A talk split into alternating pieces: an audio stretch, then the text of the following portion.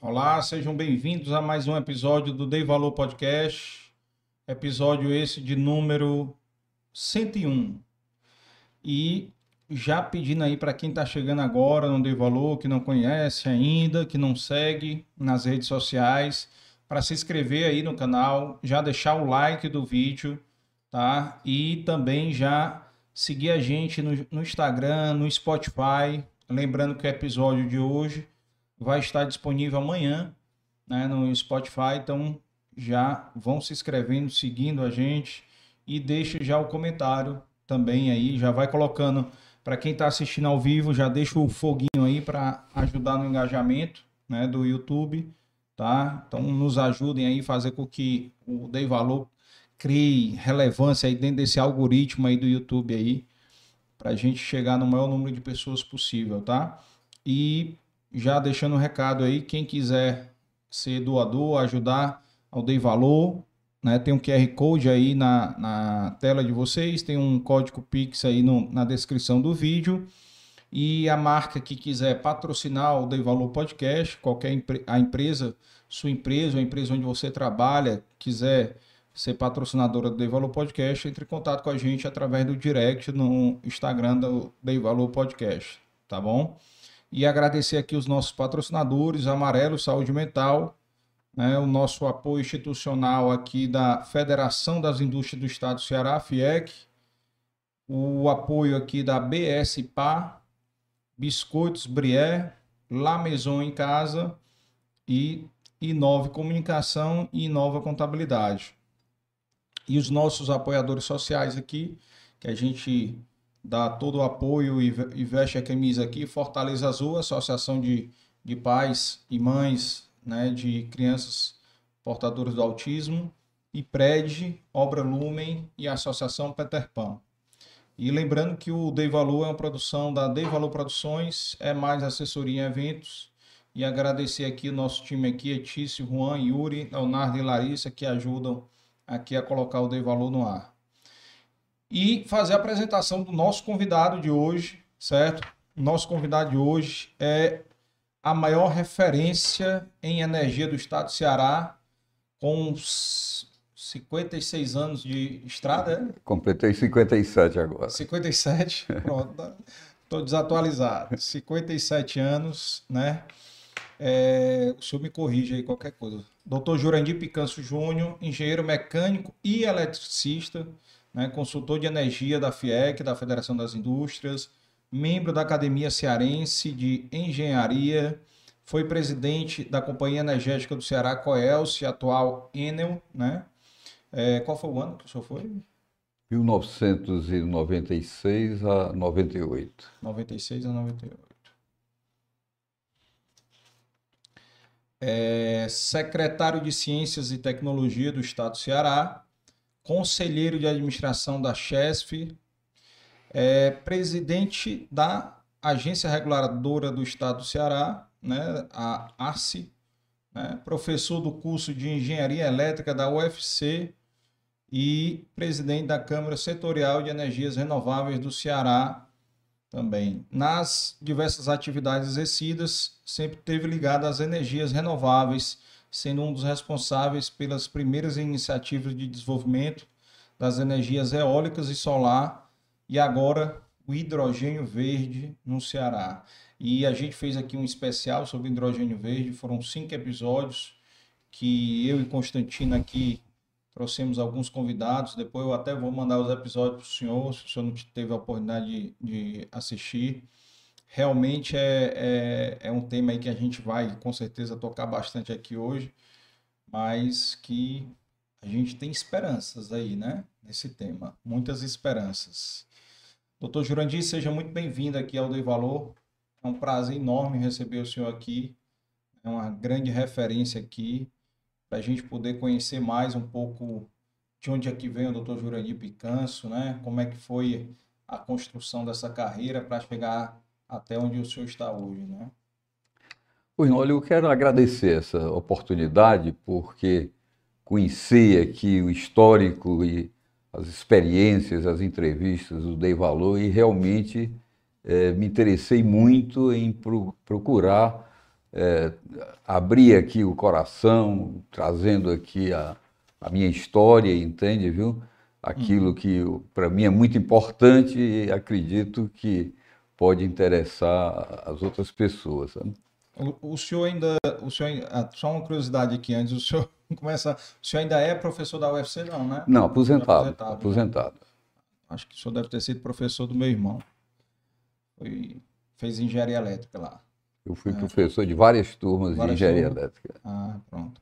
E, e contar aí um pouquinho como é que foi a sua infância aí, de onde é que o, o senhor nasceu, onde foi aqui em Fortaleza? Olha, eu sou, eu sou de Fortaleza, de uma família muito estruturada que com certeza tem tudo a ver com, tem tudo a ver com a minha evolução de vida. Hum. Os meus pais, eh, Jura de Picanço, que era médico, e que foi uma referência aqui no, no Estado, é, na medicina, depois na psiquiatria. E a minha mãe, é, Carola Picanso, que também foi uma referência na sociedade, função de diversas ações sociais que ela desenvolvia. E nós é, constituímos uma família de quatro irmãos, todos muito bem sucedidos nas suas atividades e todos pessoas de bem, entende? Então, é, esse fato é o fato primordial que eu acho que é, serviu de guia para toda a minha vida. Como é o nome dos seus irmãos? O Carlos Augusto Picanso, que era o mais velho e que infelizmente faleceu na pandemia. Ah, o, o, o Mário Antônio Garcia Picanso, ele é engenheiro também, hoje mora em Brasília e foi sempre um engenheiro referência no setor de transportes. Foi superintendente da Refesa e tudo, então também uma grande referência. O, o, Paulo Picanso é meu irmão também. Ele foi, ele é um, um psiquiatra, eu acho que um psiquiatra também de referência aqui. Ele ainda atua na psiquiatria, viu? E realmente foi dono de hospital psiquiátrico e continua sendo referência desse setor. Então você vê que tem essa família bem constituída que é, foi a base para o meu desenvolvimento pessoal e uhum. desenvolvimento profissional, por que não? Sim, com certeza. Família é um grande diferencial, né? Família estruturada, né? E o, o senhor, o mais velho era o, o Carlos Augusto. Carlos Augusto. Aí, e depois o senhor? Não, Não. Eu, eu, sou o, o, mais novo. O mais novo? Os quatro. É ah, quatro é. irmãos e eu, era, eu sou o, mais novo. O Mário é o segundo. O, o Mário segundo, Paulo o Paulo o terceiro. Uhum. E, e, onde é que vocês moravam aqui? Era na... Nós morávamos na Avenida Santos Dumont.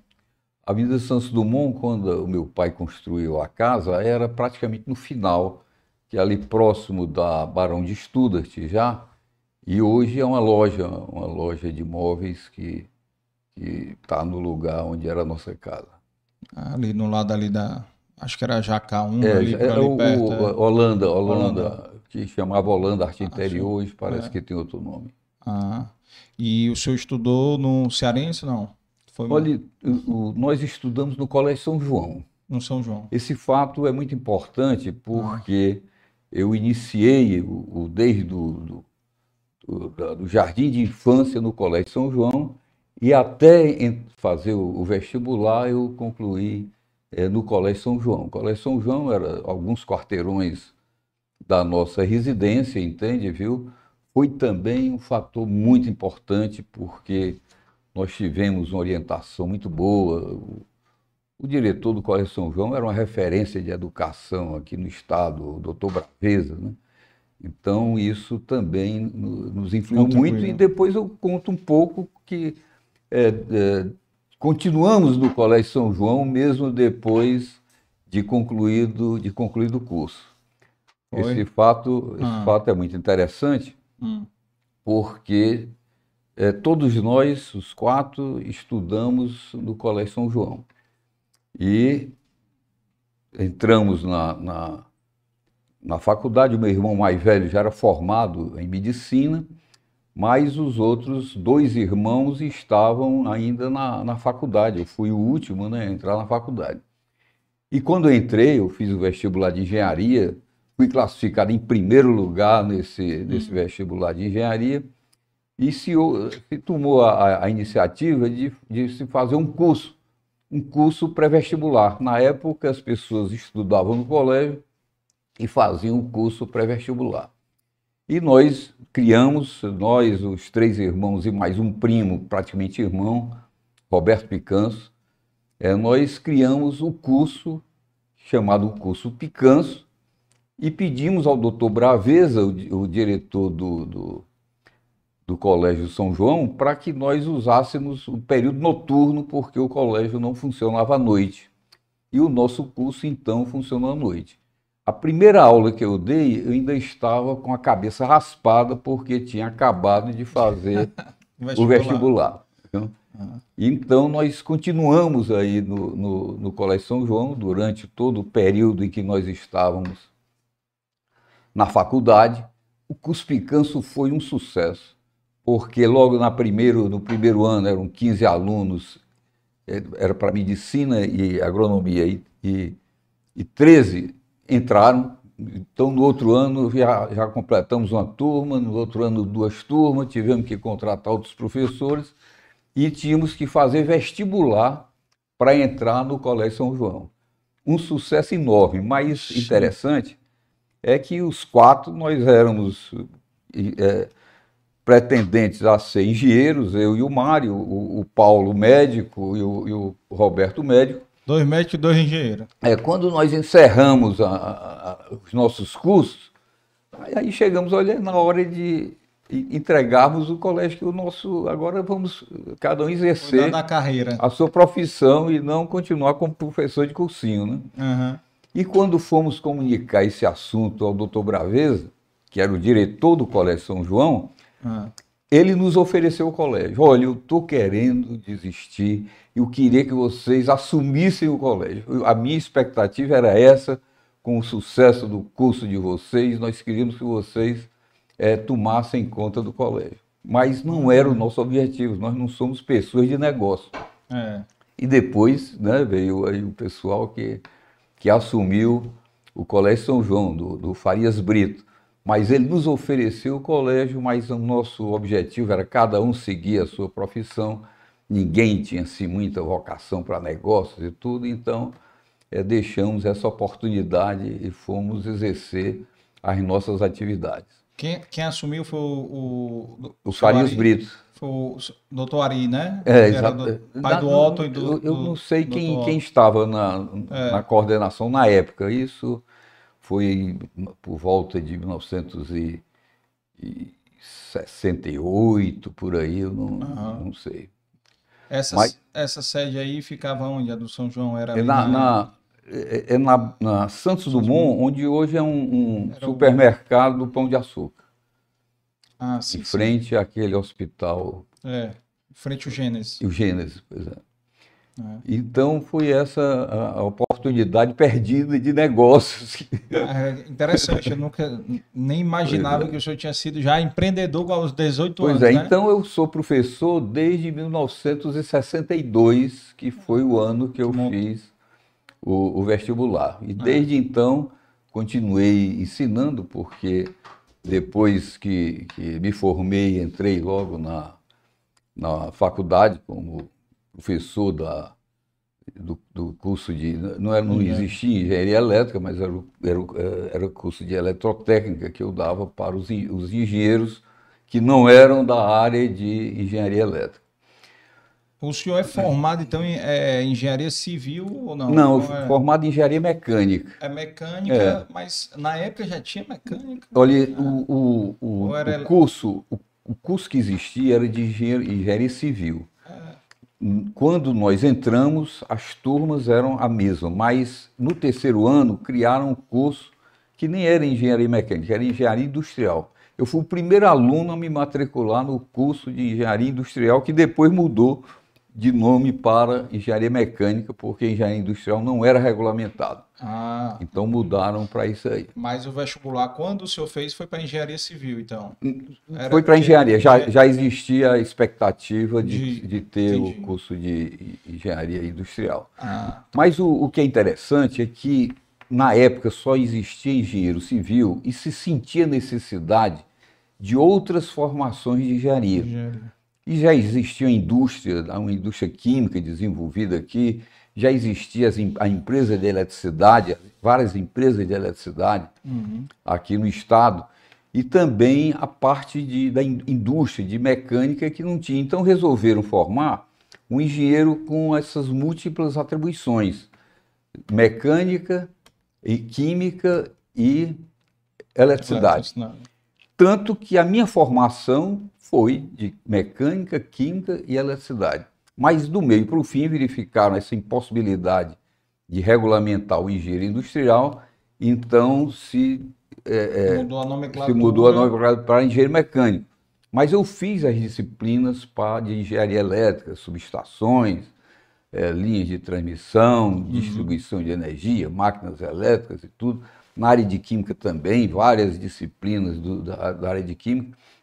E assim tive essa formação com diversas áreas de atuação. Mas quando eu, eu estive na, na universidade, foi criado um programa. Esse programa foi um programa muito importante, que só as pessoas mais antigas é que se lembram, que foi uma, um- uma parceria da Universidade Federal do Ceará com a Universidade da Califórnia para desenvolver um polo industrial no Cariri. Então se criou o, o programa que chamava, era o nome do professor que idealizou esse programa, o, o- o Projeto Asimov. Esse Projeto Asimov, ele teve o propósito de criar várias indústrias no Cariri. Uhum. E esse, esse projeto, então, se utilizou das, daquelas eh, pessoas que estavam eh, pretendendo se formar na engenharia industrial.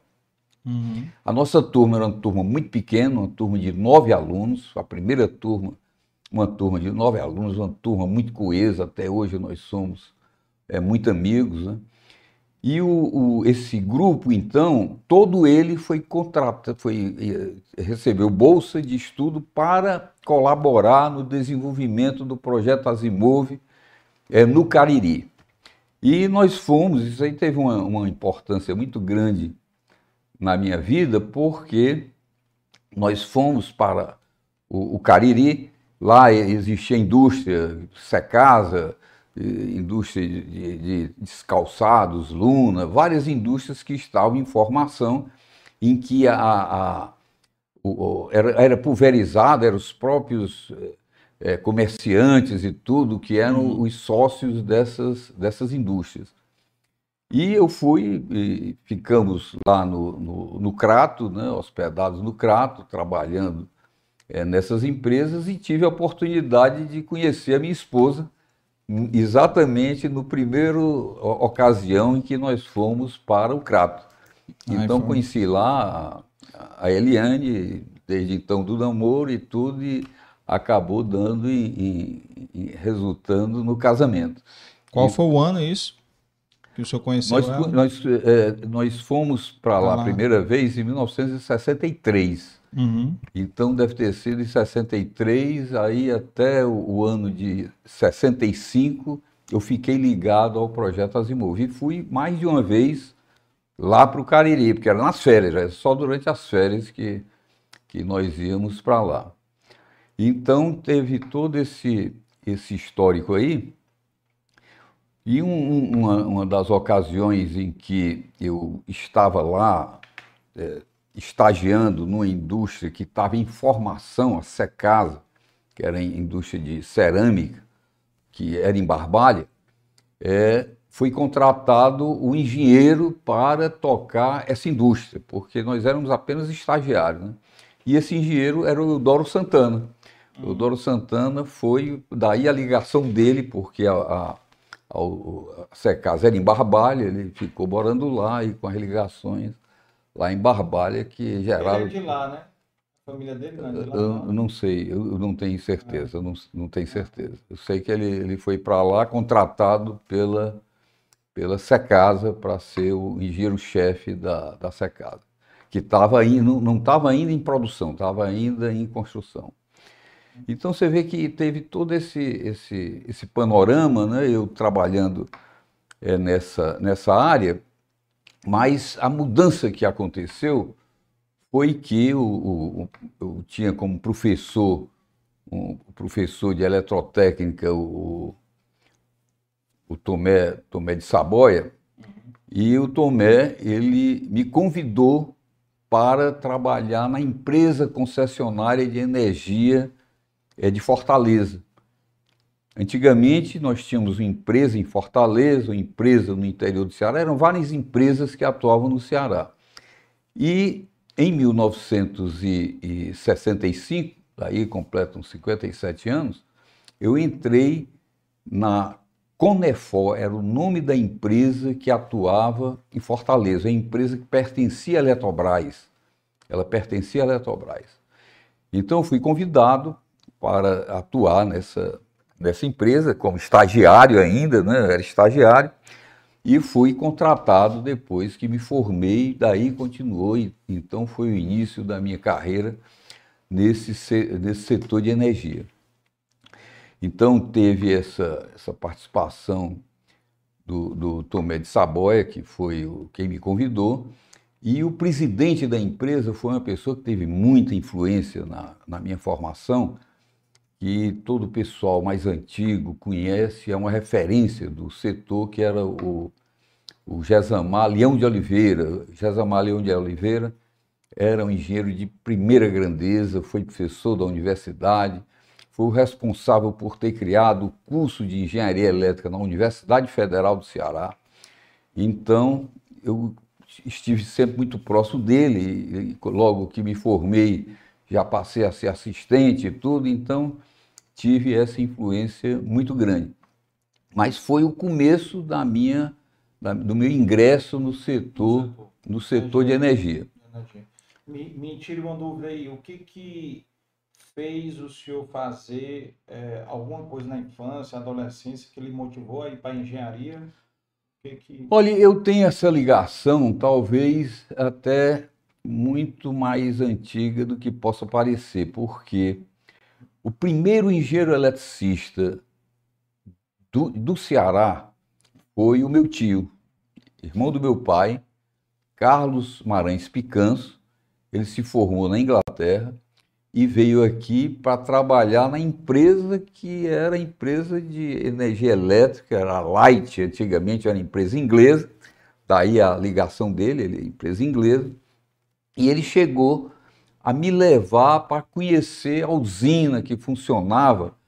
E essa é, tudo tem uma, uma história, porque essa usina que era lá no, no passeio público, né, ela teve uma importância muito grande, que era uma usina a carvão.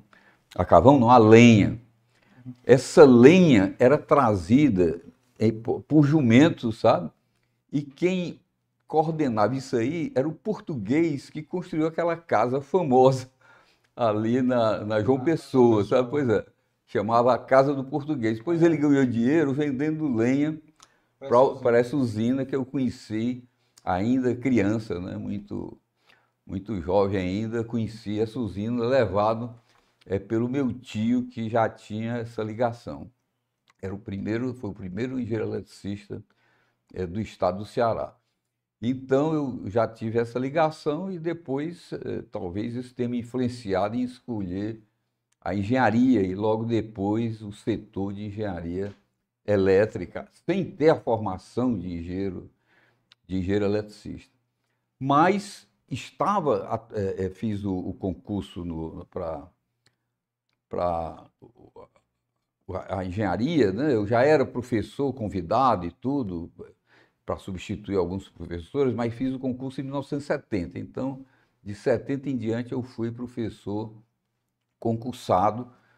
Não tinha ainda o curso de, de engenharia elétrica e depois é que foi criado, por iniciativa do, do professor Gesamar de Leão de Oliveira, que era o presidente da empresa que eu trabalhava. Nós trabalhávamos juntos na empresa e na, na, e na universidade. Por exemplo.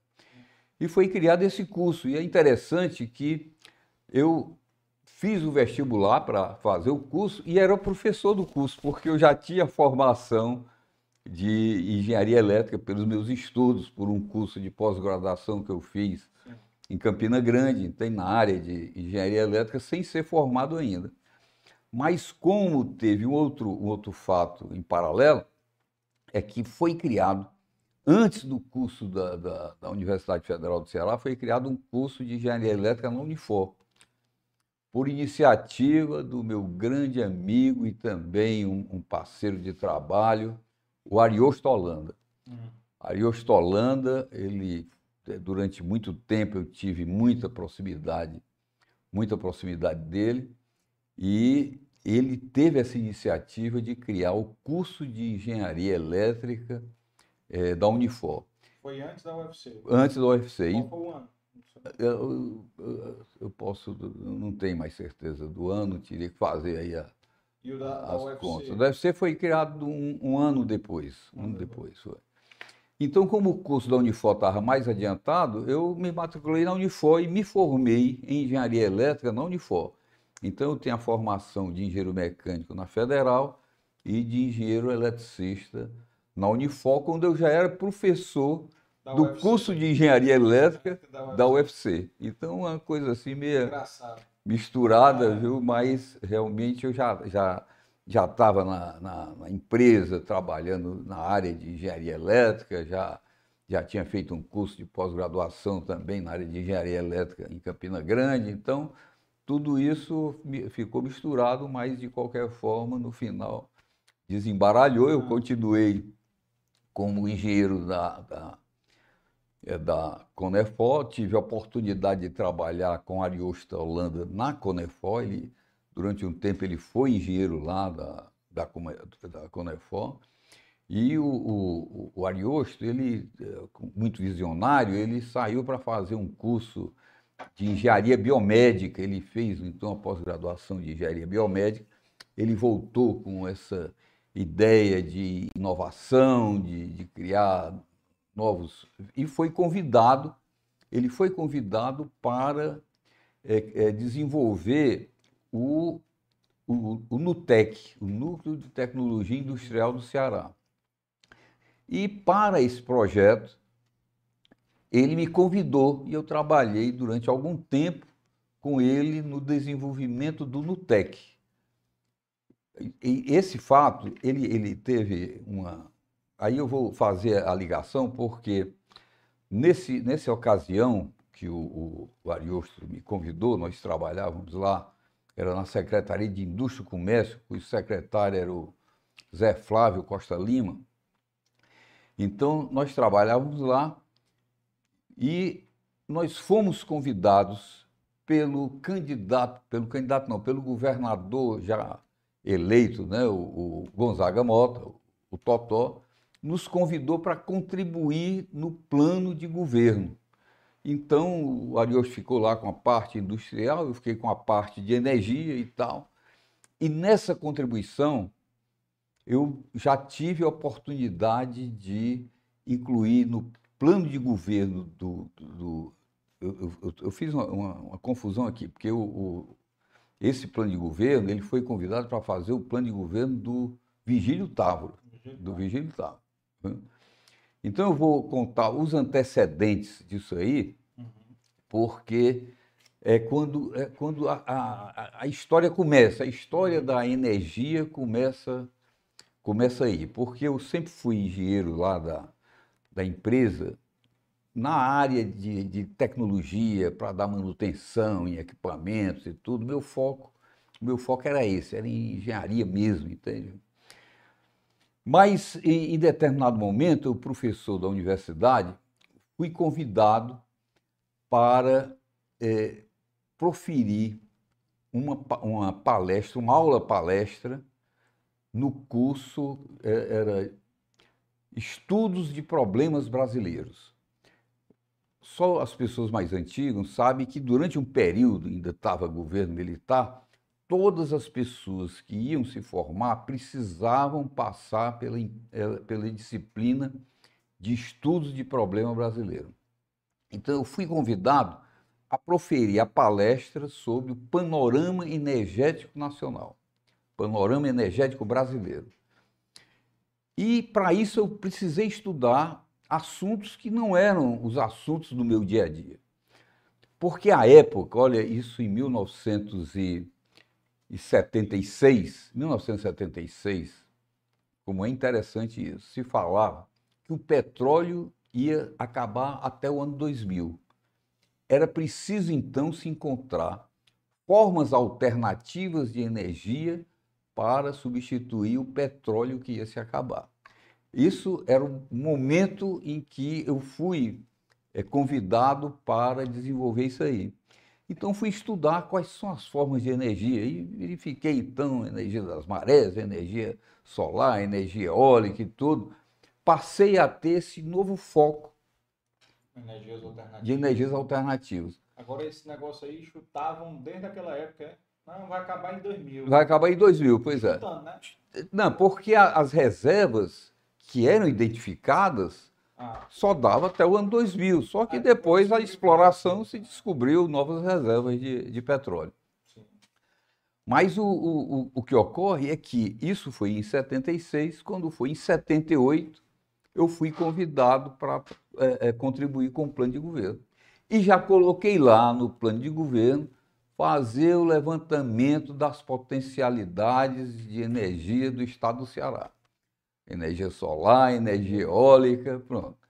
Então, estava trabalhando no, no, no, planejamento do NUTEC, era fazendo o plano diretor do NUTEC, e, ao mesmo tempo, fomos convidados para contribuir com o, o, o, plano de governo do que chamava o, o Plameg, o Plameg 2, porque já tinha tido, era o, o segundo momento que o, o Vigílio Távora era governador, então chamou o Plameg 2. E nesse Plameg 2 está lá fazer o levantamento das potencialidades energéticas do estado do Ceará. Aí vem as coincidências, quer dizer que isso aí foi motivado por eu ter sido convidado para dar aquela disciplina. Mas depois vem outra coincidência. Assumiu o, o governador Vigílio Távora uhum. e convidou para presidência da Coelce, já era Coelce nessa época, a Companhia eh, de Eletricidade do Ceará, na época era Companhia de Eletricidade do Ceará, um colega meu, muito amigo, o Marco César Ferreira Gomes. O Marco César foi convidado a ser presidente da Coelce e me convidou para ser diretor. Ele tinha uma certa liberdade de convidar os diretores da área técnica e me convidou para ser diretor. Qual foi o ano? Isso em 1979, quando o, o, o Vigílio assumiu, assumiu o governo. Ora, eu tinha sido, eu, eu tinha proposto o plano e agora eu estava com a responsabilidade de cumprir o plano. De botar para frente. botar para frente. Então são essas coincidências, quer dizer, que não foi uma coisa escolhida, não tive assim uma. As pessoas acham que a pessoa tem visões, não, nenhuma não. Foi, as coisas aconteceram, né? Viu? De uma forma de coincidências assim, uma atrás da outra, pois é.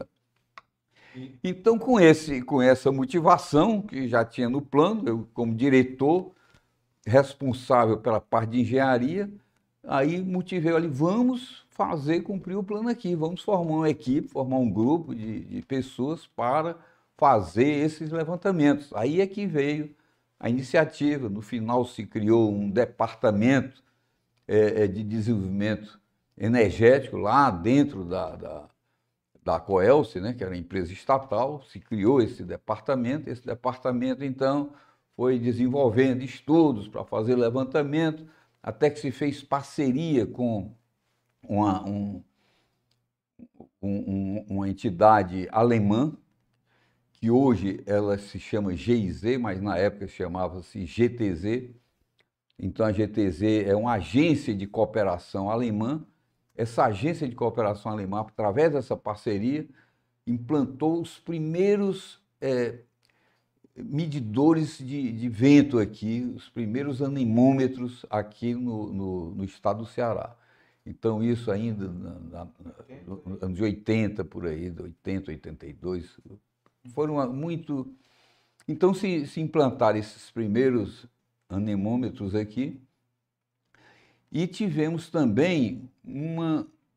Na época, então, a energia eólica já estava surgindo, né? aqui no Brasil, Ainda não, mas já na, na, Europa já tinha energia eólica e tudo, e a gente começou a fazer essas medições porque a expectativa era que os ventos aqui do, do estado do Ceará fossem excelentes, pela, sem ter medição nenhuma, mas se sabia disso, sabe? Então se iniciou esse processo e tivemos uma contribuição muito importante, porque quando esses dados foram levantados, que deram valores muito interessantes, aí nós dissemos, olha, é preciso ampliar, porque nós só tínhamos dois pontos de medição, sabe? É preciso ampliar essas medições é, pelo Estado.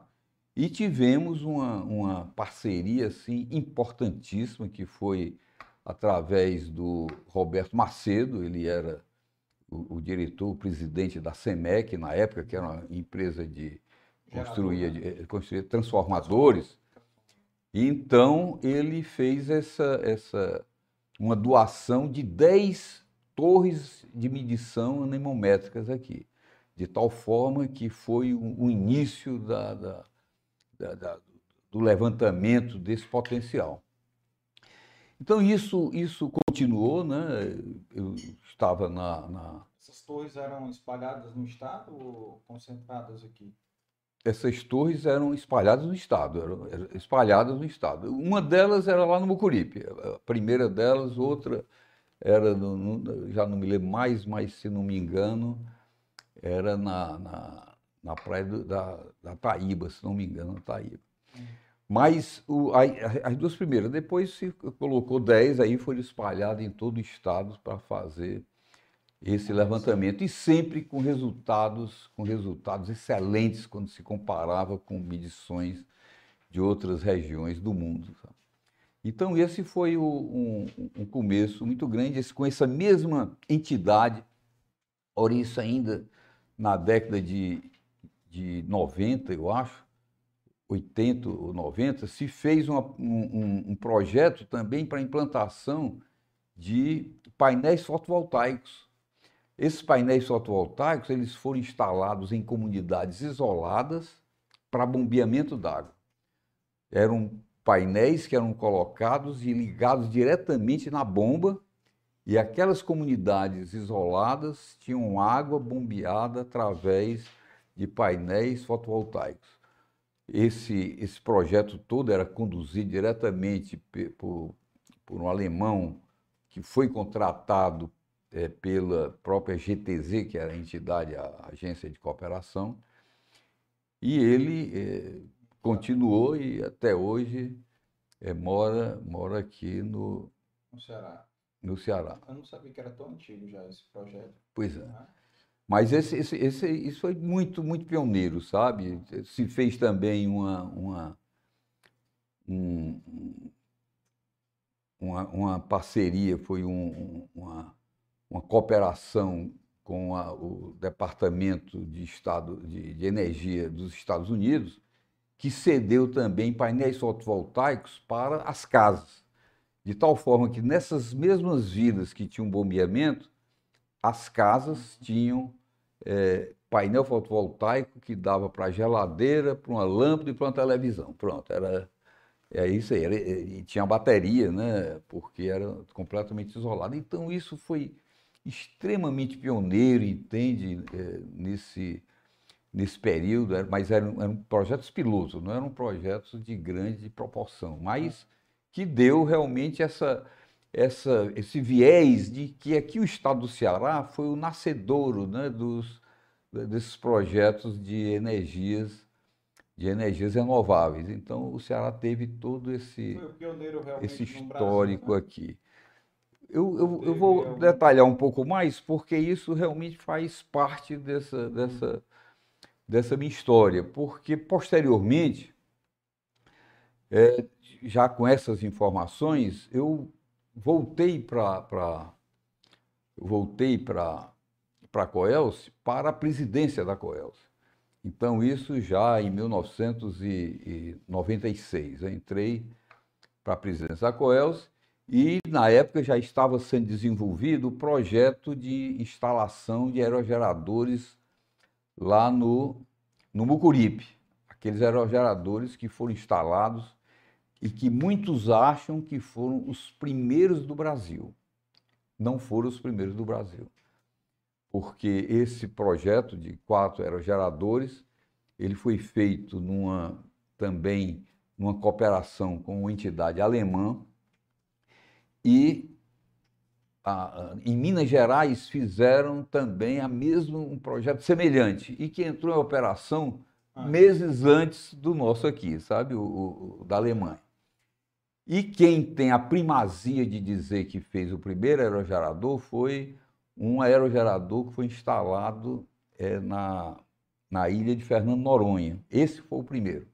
Mas era um aerogerador primeiro, é, pequeno, lá isolado, ninguém via. O do, de Minas Gerais era lá no interior, ninguém via. O daqui que colocou no Mucuripe era um cartão postal, as pessoas perguntavam que ventiladores eram esses, entende? Viu? Ninguém nem sabia, não conhecia e tudo. Foi o, o, projeto que deu visibilidade à energia eólica. Deu essa visibilidade, por isso as pessoas acham que foi o, o, primeiro, o primeiro do Brasil, porque foi o que deu realmente visibilidade nacional à energia eólica. Isso aí já foi no terceiro mandato do Tasso Gereissati como governador? Foi? Foi no foi no terceiro mandato, foi. O senhor, o senhor pegou como presidente da FIE, da, da, da Coelce, já o final, né? Na privatização, né? O senhor já pegou. Não, exatamente, porque em 98 foi feita a privatização. É.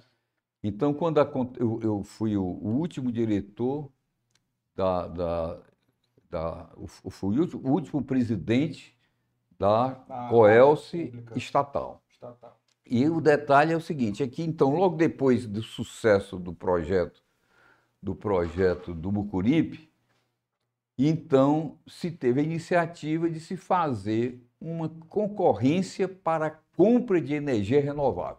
Essa foi realmente altamente pioneira no, no Brasil, sabe? Eu era o, o, o, presidente, nós tínhamos uma parceria muito forte, porque o secretário, é esse secretário que hoje aí está é, reconhecido como sendo aquela pessoa de, de muita ação, era o, o Maia Júnior, era o secretário, era um entusiasmo enorme com tudo isso, entende? Então, com esse entusiasmo dele, com a, a, a iniciativa da, da, da Coelce, nós tivemos a, essa oportunidade de fazermos uma, uma compra de energia renovável. Então, se fez uma licitação e se construíram dois parques eólicos altamente pioneiros, os primeiros parques eólicos comerciais do Brasil que realmente fizeram para produzir energia para a distribuição. Do Porto das Dunas, né? Do Porto das Dunas e outro, e outro na Taíba.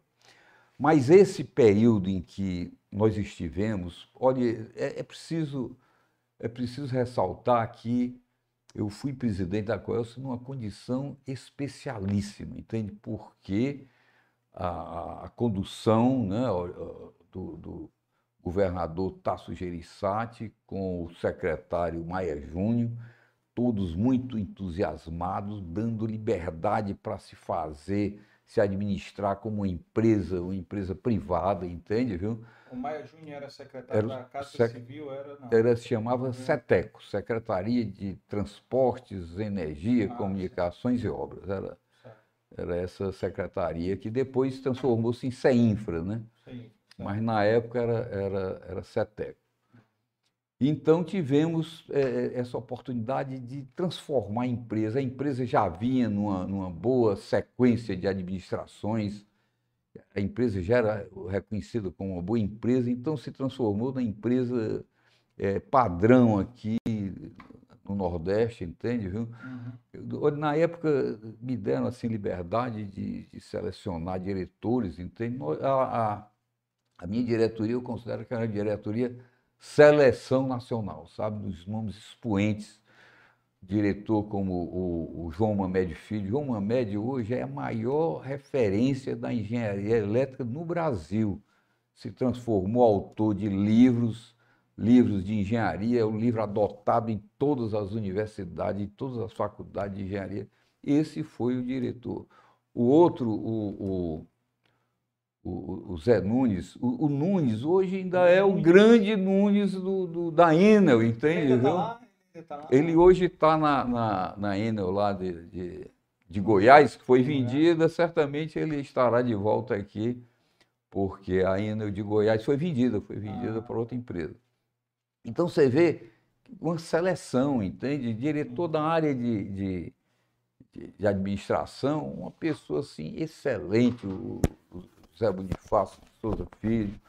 O, o, na área financeira tivemos dois diretores, olha, cada um mais é, empenhado do que o outro. Então, uma, uma, com essa seleção de, de, de diretores que nós formamos lá, só podia ser sucesso. E realmente a empresa foi muito bem vendida, mas tem uma história a se contar também, porque ela foi vendida eu saí da, da presidência da Coelce para ser conselheiro da agência reguladora.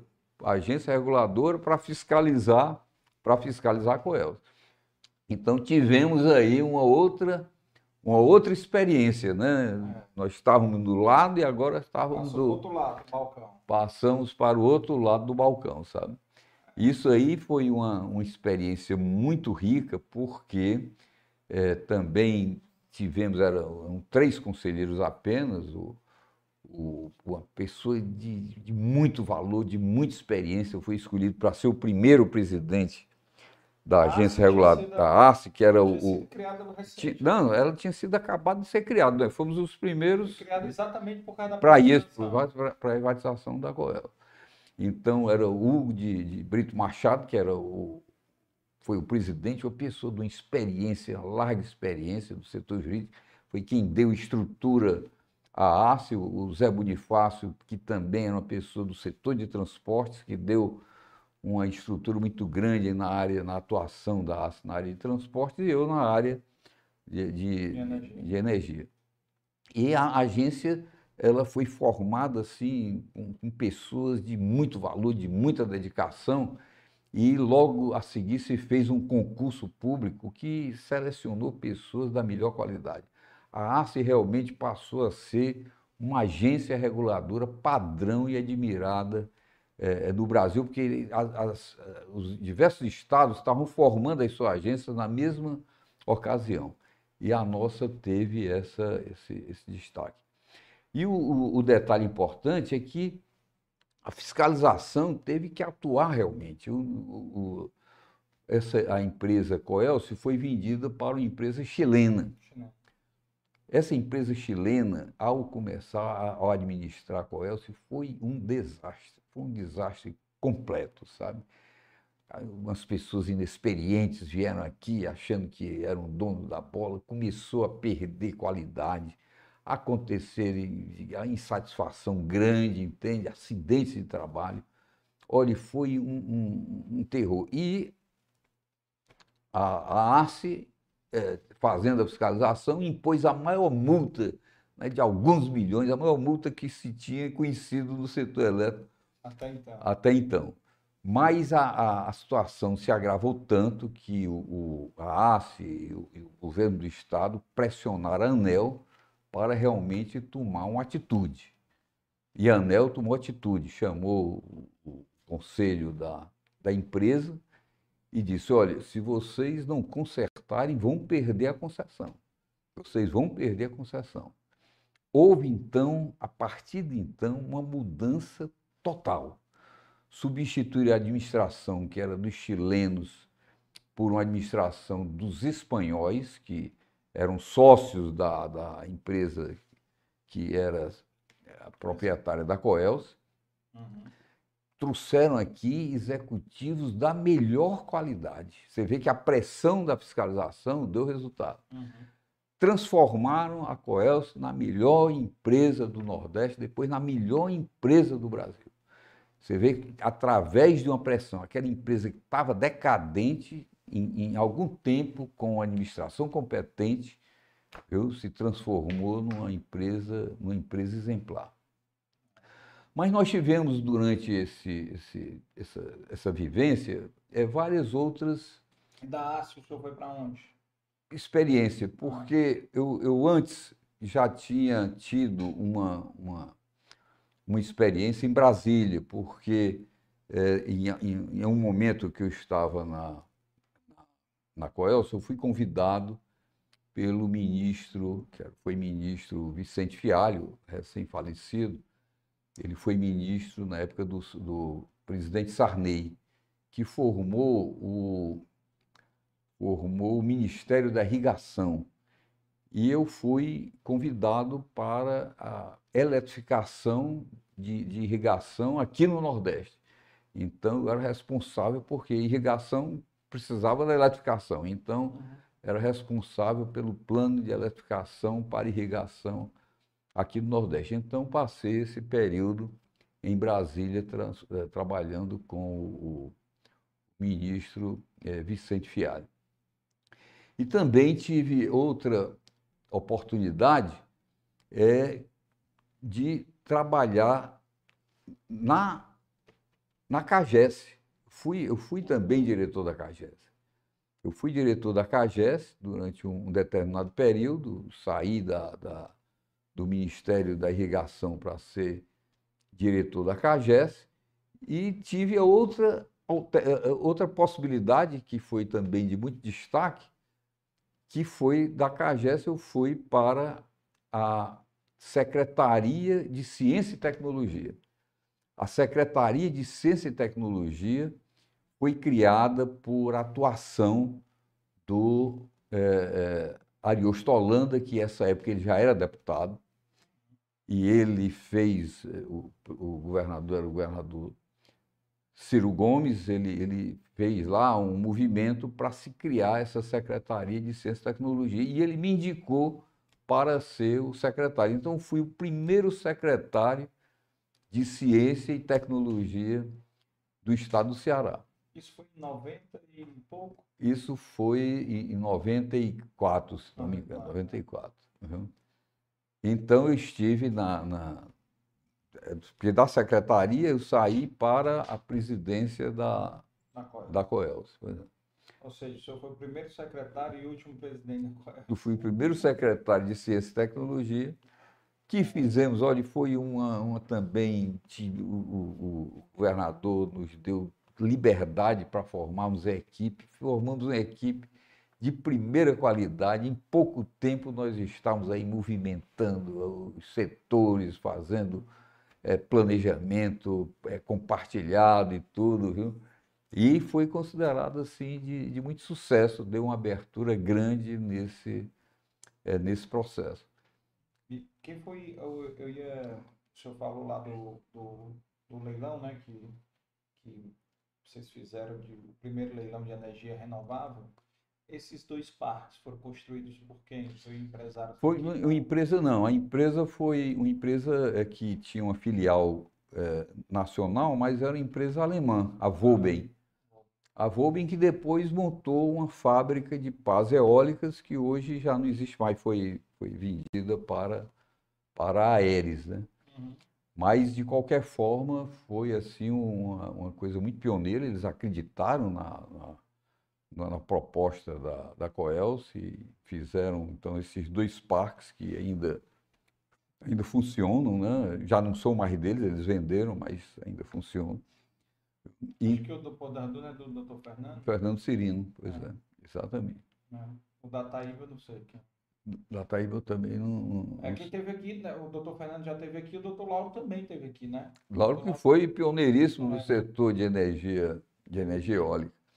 Porque nesse, nessa questão da, da, da energia eólica, já depois das experiências da Coelce, é que o, o, o Lauro entrou, que ele já era empresário do setor de energia, ele já tinha algumas usinas térmicas aqui, e vislumbrou essa possibilidade da energia eólica, que ele viu no mundo as coisas acontecendo, uhum. e ele fez um trabalho que foi um trabalho bem sucedido para que fizessem é, é, é, contratação de usinas eólicas, criaram um programa para incentivo de energias chamada alternativas, onde a energia eólica foi o maior destaque, uhum. e isso teve essa, essa contribuição importantíssima do, do Lauro Fiuza. que até hoje continua nesse segmento e batalhando e crescendo e desenvolvendo. Os filhos né? também, né? O Laurinho, o, o, e o Pedro, pois é. Então você vê que hoje a, a, esse setor de energia renovável assumiu assim uma, uma proposta muito grande, muito, né? que eu vou, vou detalhar um pouco mais, mas ainda continuando com, com a minha história, ao sair da ASA, eu fui para o, o, o a Ceará Portos, que administrava o Porto do Pecém. Então, uhum. tive essa experiência no Porto do Pecém e depois uma experiência na COGÉ, na Diretoria de Planejamento eh, da COGÉ. Então, essa minha formação múltipla de vários né, segmentos, né, que dá essa visão mais aberta dos diversos setores, entende? Que tem me permitido é, é, contribuir. Mas, então, é, tendo tido essa oportunidade de, de sermos é, praticamente pioneiros na energia eólica, na energia solar fotovoltaica, uhum. depois fomos convidados para a Federação das Indústrias, já quando já tinha encerrado a minha atividade na, na COGÉ. Foi o último é, cargo público que eu assumi, foi como, como diretor da, da COGÉ, né, no setor de água. E eu, o senhor não estava na UFC não aí já? Ou não? Eu, eu tive que deixar a, a UFC porque a UFC eu já tinha tempo de aposentadoria, mas eu gostava muito da atividade de ensino, sabe? Mas é, como eu, eu, tinha que cumprir o horário, de, de, a carga horária, quando eu fui trabalhar no PECEM, aí não conseguia mais compatibilizar, sabe? Ah. Porque Aí eu tive que. Aí, aí me aposentei. Qual foi o ano que o senhor aposentou da UFC? Eu, eu, me aposentei em. Deixa eu ver a período. Foi 1900. entrei na. Eita, 90. Já, já perdi as contas aí, viu? Os anos aí a gente. É aqui eu pergunto muito antes. É uma história. Eu teria que trazer aqui o meu currículo para poder consultar Dá uma olhada aí no, no, Consultar. no LinkedIn dele, ver se tem. não, não tem essa história completa, não. É. Mas o, o, a sequência, a sequência é fácil, é fácil verificar pelas, é, é, pelos Mas, governadores, ah. entende? Quando eu, eu, eu, deixei a COGÉ, foi quando assumiu o, o, o, o Cid Gomes. O Cid Gomes assumiu, mudou toda a administração. Pois é. Mas aí o senhor já tinha se aposentado, né? Bem antes. Eu, eu tinha me aposentado da, da, O senhor tinha se aposentado na época que o senhor. Eu, sabe, eu vou dizer qual, qual, foi o ano. Foi em 2000 e, e 2003. 2003 eu me aposentei da, e, da universidade. Primeiro ano do governo Lúcio Alcântara. Exatamente, foi aí. Foi exatamente. Foi, é foi quando eu, eu, eu, tive, eu fui para a, a Ceará Portos, eu deixei a ASP, fui para a Ceará Portos, aí não ficou incompatível com a lecionar e, e trabalhar. Então foi essa essa história. Então você vê que são diversas experiências acumuladas aí, entende? São diversas vivências em que em todos os locais que eu tive, olha, consegui trabalhar com pessoas de muito valor, entende, viu?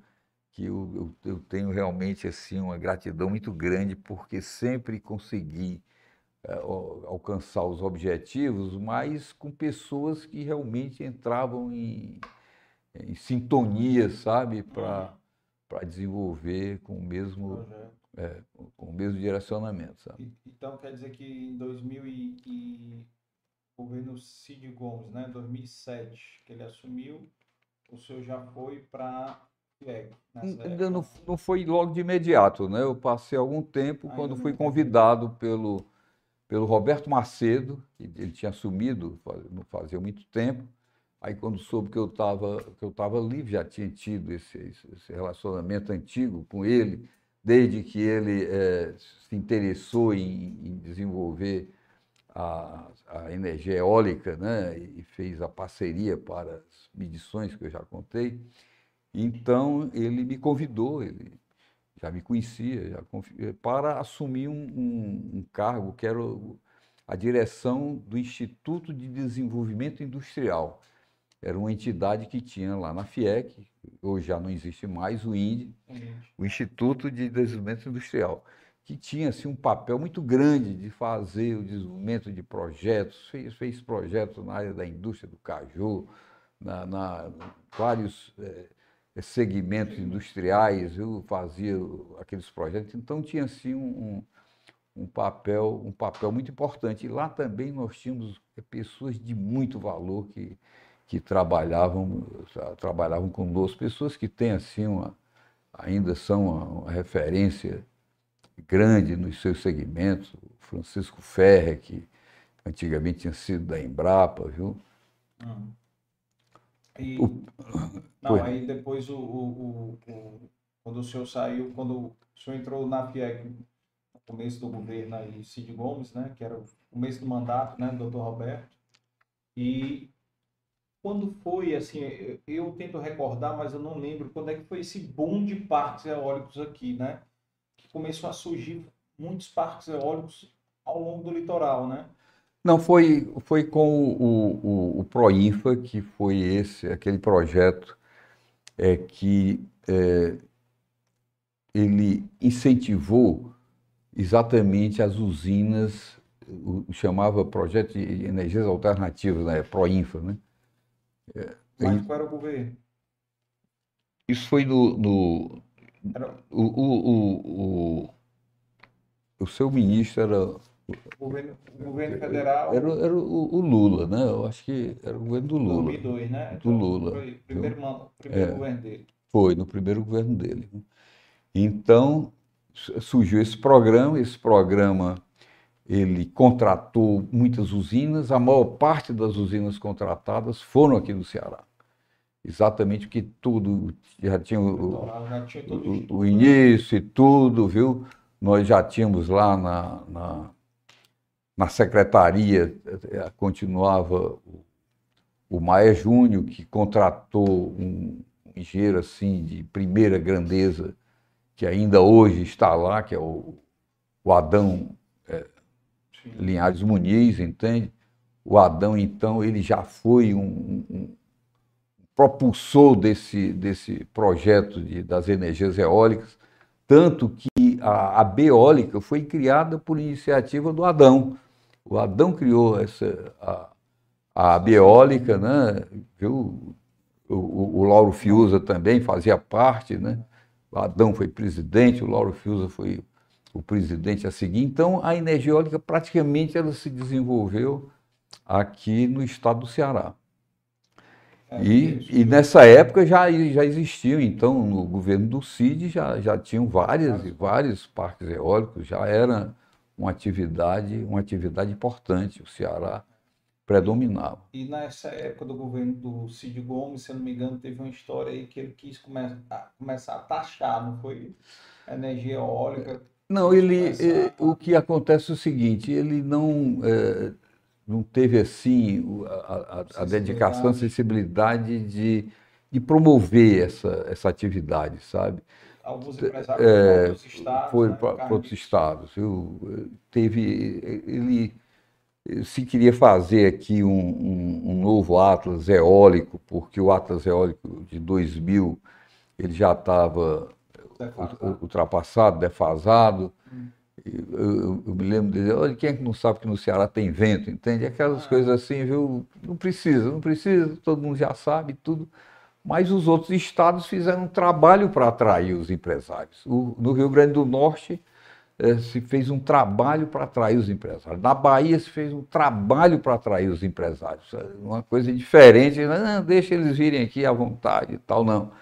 Levava os empresários lá, mostrava as condições, os benefícios e tudo, e conseguiram então desenvolver o Ceará, que era o pioneiro e que tinha a maior parte maior... dos parques eólicos, Perdeu a primazia, hoje é o terceiro, viu? Muito abaixo da Bahia. A Bahia realmente é porque, pelo seu território, pela sua grandeza, não tem nem dúvida. Mas o Rio Grande do Norte foi porque fizeram um trabalho realmente muito bem feito. Que foi conduzido por hoje, que é um senador, Jean Paul Prats, né, que é muito conhecido no setor de energia. Ele é, senador e, foi quem iniciou esse atração de empresários para, para o Rio Grande do Norte. Ou seja, ficamos perdemos aí, perdemos o bonde do negócio aí. Mas o, eu, eu, eu, continuando com essa, com essa história, né? Porque é, do Indy eu, eu, eu, já era uma atividade realmente executiva em que eu já vinha há, há anos como diretor e tudo. Eu cheguei para o Roberto Macedo, olha, eu não, não quero é, continuar nessa atividade, não. Eu vou arranjar uma pessoa para para me substituir, porque eu já. Viu? Hum. E ele relutou um pouco e tal, mas acabou aceitando isso, mas me convidou para continuar lá como consultor da área de energia. Viu? Ele me substituiu no INDE, no INDE né? Viu?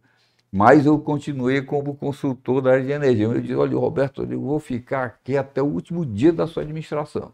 Então, quando você era contratado é, por, por pessoa jurídica e tudo, uhum. quando sair, eu vou sair junto. Vou, vou, ficar aqui até. Viu?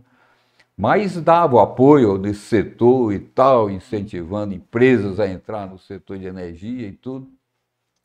Acabou o mandato dele, eu acabei, a, a minha empresa que era de consultoria, fechei a empresa e tudo, viu?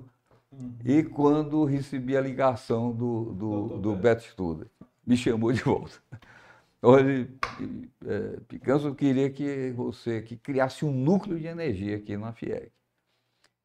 Eu digo, olha, eu, eu vou criar um núcleo de energia, mas eu não estou querendo mais me envolver muito, já estou querendo né, já ficar um pouco mais na, na retaguarda e tudo. Vamos criar, mas vamos trazer uma pessoa para Cuidado cuidar do núcleo, eu fico né, só na, na, colaboração.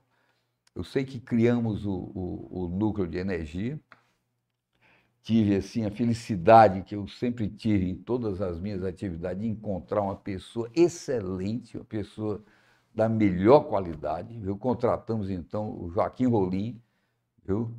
que foi a pessoa que ficou depois como o coordenador do núcleo de energia. Então, eu e o Joaquim Rolinha que estamos lá nesse papel que, de incentivar e de desenvolver oportunidades e tudo, viu? Mas tivemos também assim uma, um apoio grande do, do Sim de Energia, sabe? Porque ainda não, não tinha o, o Joaquim Rolim quando se iniciou a geração distribuída. A geração distribuída, que é essa que o consumidor pode produzir a sua própria energia, foi em 2012 que foi disciplinado pela, pela ANEL. Isso lá no final de 2012. Então, logo no início de 2013, nós fizemos reuniões com empresários para mostrar o que era energia distribuída e tudo. E já surgiram pessoas interessadas nessa atividade. E eu fui conversar então com o presidente do, do, do sindicato na época, o Sind Energia, que era um, um, sindicato mais voltado para empresas que prestavam serviços à a Coelce, né, a, a, concessionária de energia. Então tinha empresas que faziam linha de, de distribuição, subestações e manutenção e leitura, essas coisas. Luiz e Carlos eu, vai estar aqui terça-feira. E eu, ah, eu fiz a, o, a proposta de acolher na, no Sim de Energia essas empresas de distribuição de energia. E foi aparecendo um, foi aparecendo outro, olha as pessoas é, empreendedoras e tudo, e começou a desenvolver. Hoje predominam no Sim de Energia empresas desse segmento de geração, de geração distribuída. Tem mais do que as empresas que foram as, as originárias que deram origem ao, ao, ao Sim de Energia. Então, foi, foi na época, era o, o Elias do Carmo, que era o presidente do Cid Energia, e foi quem acolheu essas empresas e formou então um grupo e tudo que hoje é muito desenvolvido. O, o, o Estado do Ceará tem uma, uma, certa projeção em geração distribuída, é, passou durante muito tempo sendo o maior do, do, do, do Nordeste, hoje perdeu para a Bahia, mas é pelas dimensões da Bahia, né? Uhum. Não poderia ficar. Mas ainda é muito próximo, é quase a mesma quantidade da Bahia, isso em função desse empreendedorismo aqui dos nossos empresários é, é, locais. Os maiores, os maiores do Brasil são cearenses, eu acho, né? As maiores empresas. A maior, a maior né? A maior é. Né? É, a Casa, Casa dos, dos Ventos, Ventos, é, exatamente, a maior empresa de energia. E que, tem, e que tem parque aqui no Rio Grande do Norte, na é, Bahia, tem né? todo, é, tem, olha, eu vou dizer, eles são gigantescos mesmo, sabe? No Piauí tem muitos no Piauí. Né? Então é, é, isso aí. Você aí, agora é, nesse, nessa evolução, né, se incentivando essa, essas empresas a se organizarem, a desenvolver seus projetos e tudo, Aí é que nós tivemos, olha, tivemos uma, uma oportunidade, eu e Joaquim tivemos a oportunidade de é, fazermos um programa de visitas é, a, a, ao setor de energia da Alemanha, uhum. no estado da Baviera. Uhum. Essa oportunidade, que era para visitar mais empresas da geração distribuída, nós fizemos várias visitas e tudo, a fabricantes, a, a empresários e tudo, mas tivemos também uma feira, uma feira é, tecnológica de energias renováveis. E me surpreendeu que eu fui a uma feira tecnológica de energias renováveis em 2016, 2016. Uhum. E quando eu chego lá, o pessoal começa de hidrogênio, hidrogênio para lá, hidrogênio, hidrogênio. Que tanto negócio de hidrogênio é esse? Quando eh, as coisas evoluem, é que surge então aquela, aquela questão de que para descarbonização é preciso um elemento, um vetor de descarbonização que foi escolhido o hidrogênio. Por isso é que tantas pesquisas estavam sendo desenvolvidas na Alemanha naquela época, já vislumbrando essa necessidade de se ter uma, um, um, vetor de energia que seria o hidrogênio. Mas não era o hidrogênio verde ainda, né? Era só o hidrogênio tradicional, ou não? Não, o, o, eles já é, pensavam no hidrogênio, eles chamam o hidrogênio de baixo carbono, o hidrogênio sustentável, né? Porque o, o que é importante é que ele tem que entrar como no, no, na descarbonização.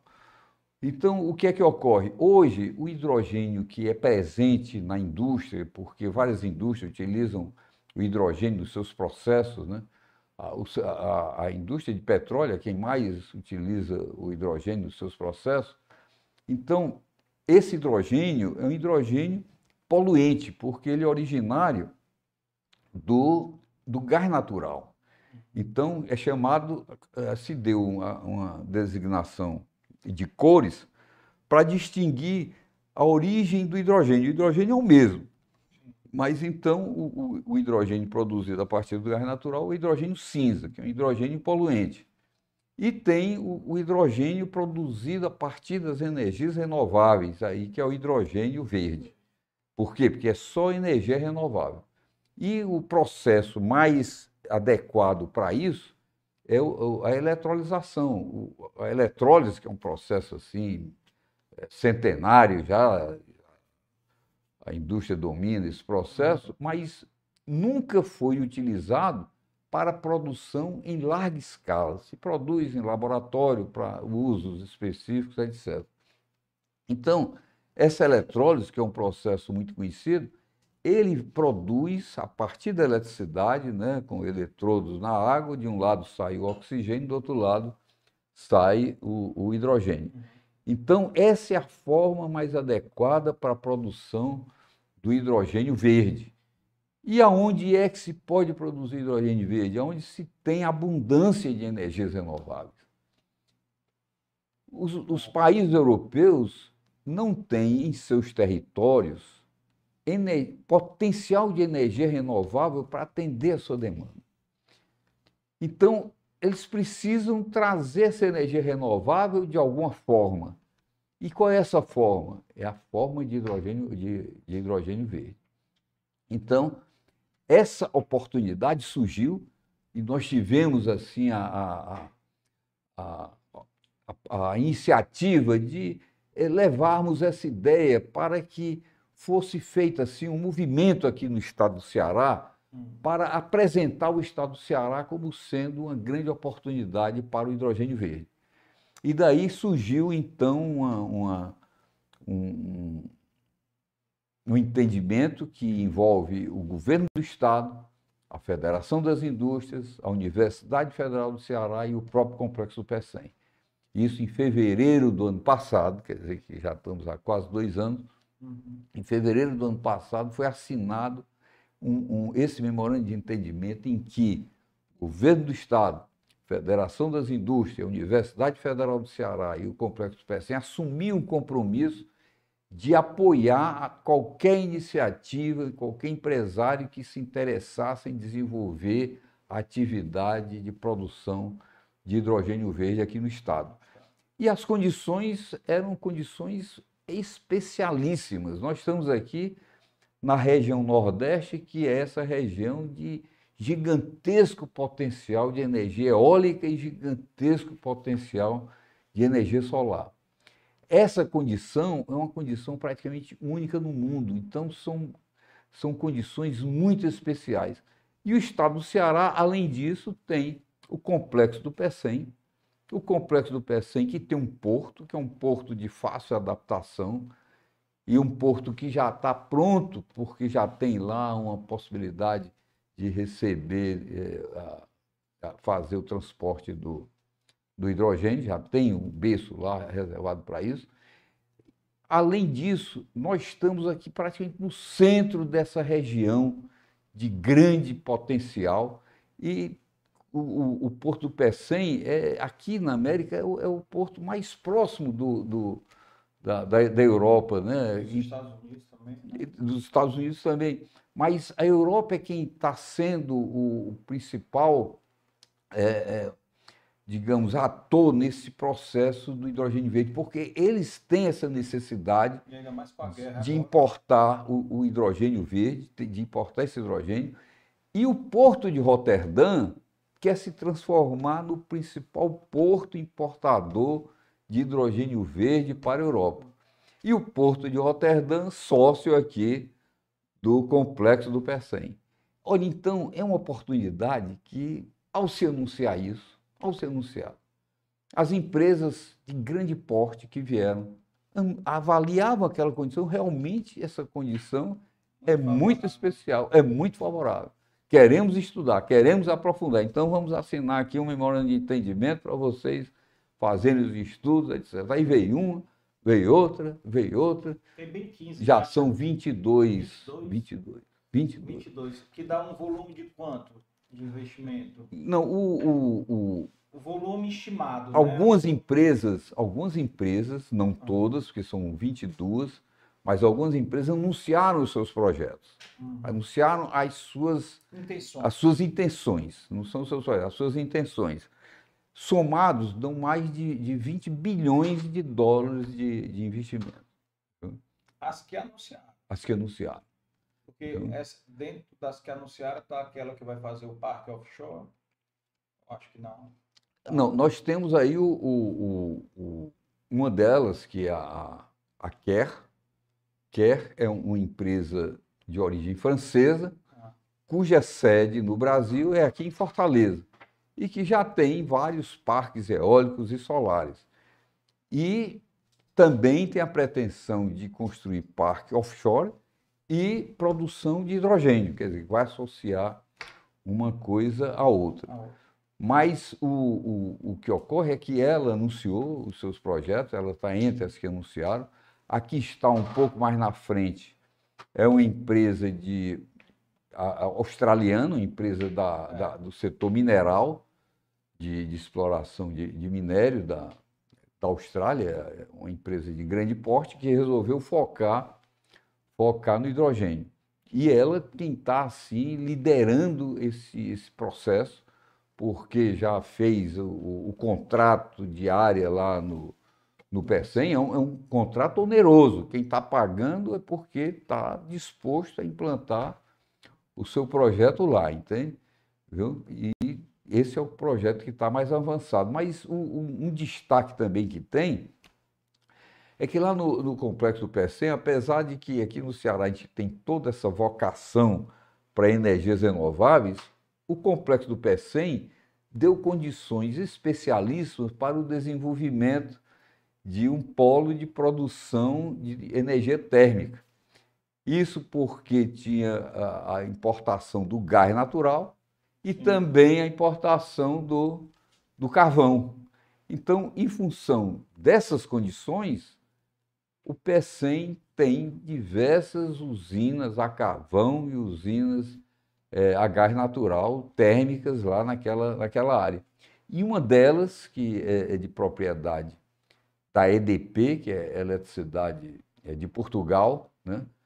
a EDP tem um grande propósito de encerrar qualquer atividade poluente e é dona de usina térmica a carvão e tem o interesse de, no futuro, converter essa usina numa usina limpa e daí já está desenvolvendo um projeto piloto para a produção de hidrogênio, para fazer exatamente o desenvolvimento dessa tecnologia para, num dia, converter a usina Cavão na usina hidrogênio. Então, esse projeto piloto, que está já em pleno andamento, em, em desenvolvimento, está com a data agendada para dezembro produzir, iniciar a produção de hidrogênio, que vai ser a primeira produção de hidrogênio no. Dezembro agora?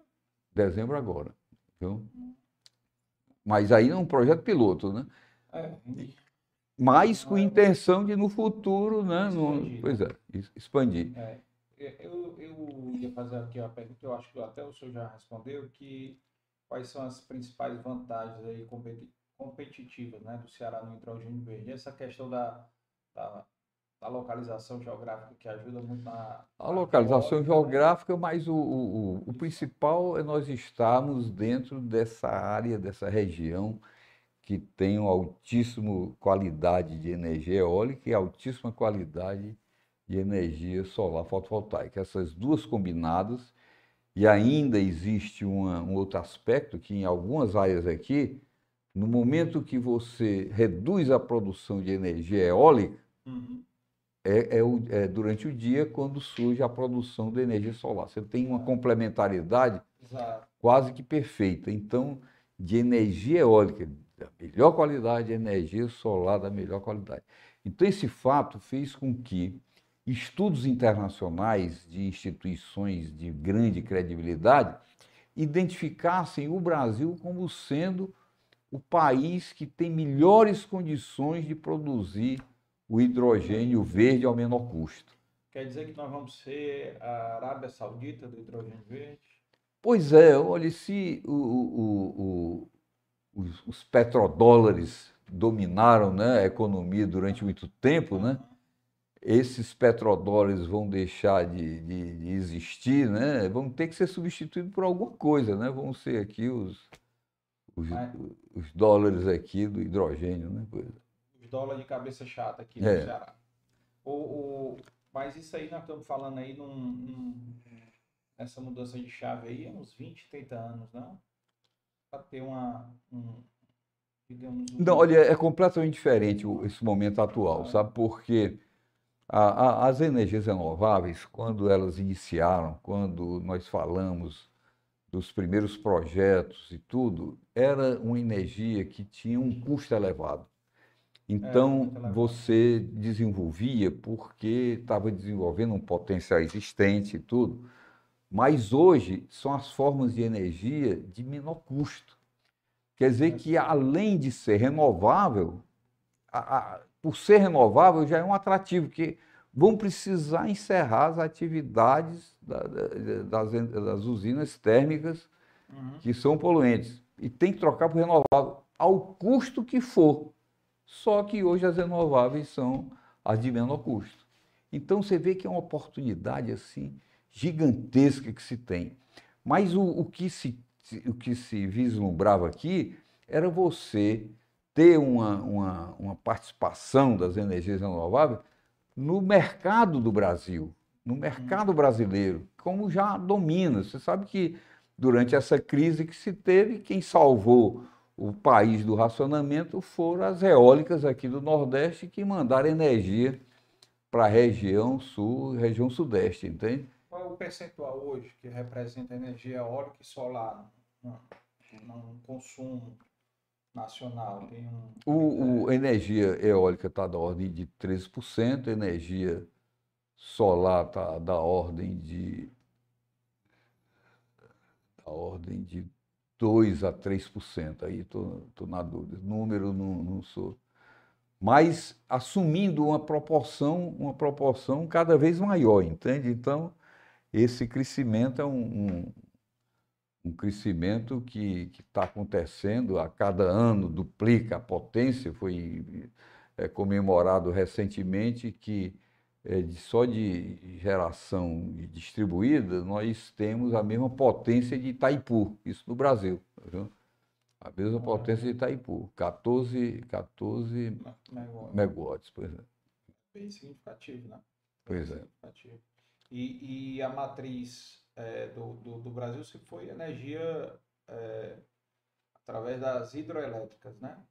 Acho que sempre foi a, é, o, o, a, foi a principal matriz, ela, foi hidrelétrica aqui no Nordeste eh, quando eu iniciei as minhas atividades no, no setor, é, era, foi exatamente quando a, a, a, primeira linha vindo de Paulo Afonso chegou aqui, aqui na, em Fortaleza, entende, viu? Foi quando eu comecei a minha, a minha atividade, viu? Essa, essa linha era uma linha que não atendia ainda a, a demanda, então nós tínhamos usinas aqui a diesel, usinas diesel. Eu, eu, o meu primeiro trabalho foi trabalhar na manutenção dessas usinas diesel. Isso, a linha já chegava, mas não tinha capacidade para atender, entende? Então tinha as usinas diesel. Até que a capacidade foi aumentando, à medida que foi aumentando, essas usinas diesel foram é, paralisadas, sabe? Foram paralisadas e substituíram totalmente por energia hidrelétrica. Então, nós tivemos durante muito tempo unicamente energia hidrelétrica aqui. Até a, a, a crise que aconteceu em 2001, quando ocorreu aquele racionamento, em que se introduziu a energia térmica para complementar, né? exatamente para é, é, é complementar. A carvão e, e a gás, né? Aí foi a carvão e, e, e, a gás e tinha até óleo diesel, tinham várias usinas ah, é? a, a, óleo diesel também, porque foi feito um programa de emergência, o que tivesse de que possibilidade de geração, pois é. Viu? Ah. Então, isso foi o, o, o, desenvolvimento do setor térmico, porque precisava complementar a, as hidrelétricas, que o crescimento das hidrelétricas ficou muito é, prejudicado ou foi muito reduzido a partir do, dos, é, das condições ambientais, pelo impacto ambiental criado pelos grandes reservatórios, entende? Então, é, se reduziu muito, se restringiu muito, e uma hidrelétrica sem grandes reservatórios, ela precisa de um suporte para dar é, continuidade quando você não tem uma, uma vazão mais elevada. Então, Daí foi a necessidade das usinas térmicas. Mas agora nós temos a, a, a, as usinas hidrelétricas que têm assim uma complementaridade muito grande com, os, com as eólicas e as solares, porque você pode produzir e, e, e deixar reservada a, aquela é, o reservatório para fazer exatamente a compensação. Então nós temos acumulação de energia sob a forma de energia hidráulica né, nos reservatórios, sabe? Então o Brasil tem essa chance de você fazer esse mix de energias renováveis, energia hidrelétrica, energia solar, energia fotovoltaica, energia de biomassa, que aqui Também. no Nordeste nós não somos muito, não é muito importante, mas na região centro-oeste, na região sudeste, a energia de biomassa, principalmente a partir da, da cana-de-açúcar, tem uma importância uma importância significativa, uma importância muito grande. E, e, assim, o que que o senhor espera aí dessa, dessa nova indústria eólica offshore aí que está surgindo também, né? Porque tem, o Ceará tem um potencial não só, não, não só em terra como offshore, né? Olha, o, o potencial, o potencial de energia eólica offshore é gigantesco. É maior do que aqui no, no Ceará, que foi feito o Atlas Eólico, que fez o levantamento de todo o potencial. O potencial offshore é maior do que o, o potencial onshore. E o, a, a energia offshore está em pleno desenvolvimento, se buscando cada vez produzir a um custo menor, menor é, entende? Eu acho que o custo é muito alto. O, né? custo, o custo é muito alto, que são obras de, de eh, engenharia muito complexa, né? É. porque são obras em alto mar, né? então... É, mas, olha, as condições também são extremamente propícias à, à energia eólica offshore nós temos ventos da melhor qualidade, tem ventos estáveis, unidirecionais, velocidade elevada, entende? E numa, numa área em que a, a, a, profundidade é muito pequena. Né? A, a, nossa plataforma marítima aqui é de baixa profundidade, o que facilita a implantação de usinas, de usinas no mar. Mais barato, né? O custo pois é, o custo da. Então, há uma expectativa muito grande. Agora, é preciso começar, porque, como foi a energia eólica, as primeiras usinas eólicas, o custo era elevadíssimo. Agora, no momento que você desenvolve, você tem um, um desenvolvimento da escala, você tem um desenvolvimento do mercado, o conhecimento da tecnologia e tudo, os custos se reduzem. A mesma coisa aconteceu com a energia solar fotovoltaica. As primeiras usinas implantadas eram de custo elevadíssimo. Hoje, solar e eólica são as que têm o menor custo. Então, é preciso começar com a offshore, que com certeza, durante algum tempo, nós teremos também uma redução expressiva do custo. Com a, o, o, desenvolvimento da, da, da, da, indústria, inclusive, é, o, nós estamos é, dando essa, essa, esse, nesse ocasião Nessa data, hoje, foi assinado um, um, um memorando de entendimento de uma empresa chinesa que quer, é, é, que quer produzir geradores eólicos offshore aqui, aqui no estado. Isso, coincidência, foi hoje assinado esse, esse memorando de entendimento. Então, é uma expectativa. Olha, agora, o que eu, é, é, dando continuidade ao meu raciocínio, originalmente essa energia ia atender a nossa demanda. Mas hoje ela pode atender a nossa demanda e a demanda de outros. E a da Europa. E a, e a da Europa. Então, essa é que é a grande mudança, entende? É. Porque essa, essa busca pelo, pela solução da, da, descarbonização passa pelo hidrogênio verde. Porque a gente, a gente raciocina muito na produção de energia elétrica, mas na indústria você tem na siderúrgica, você usa o carvão, você tem que eliminar esse carvão da siderúrgica. E quem é que vai eliminar o carvão na siderúrgica? O hidrogênio. Você tem que reduzir as emissões de todo tipo de, de, de aquecimento e tudo. E passa pelo hidrogênio. Mas a guerra agora deu um empurrãozinho, foi, doutor? A guerra deu um empurrão porque o, o, o, Gigante, né? A, não, a, a, a Europa já estava com seu plano desenvolvido de hidrogênio, de, de descarbonização. Aí, quando veio a, a questão da, da, da, guerra da Ucrânia, em que eles tiveram dificuldade com o gás natural, procuraram, fizeram, refizeram o plano para antecipar as metas. Para antecipar as metas.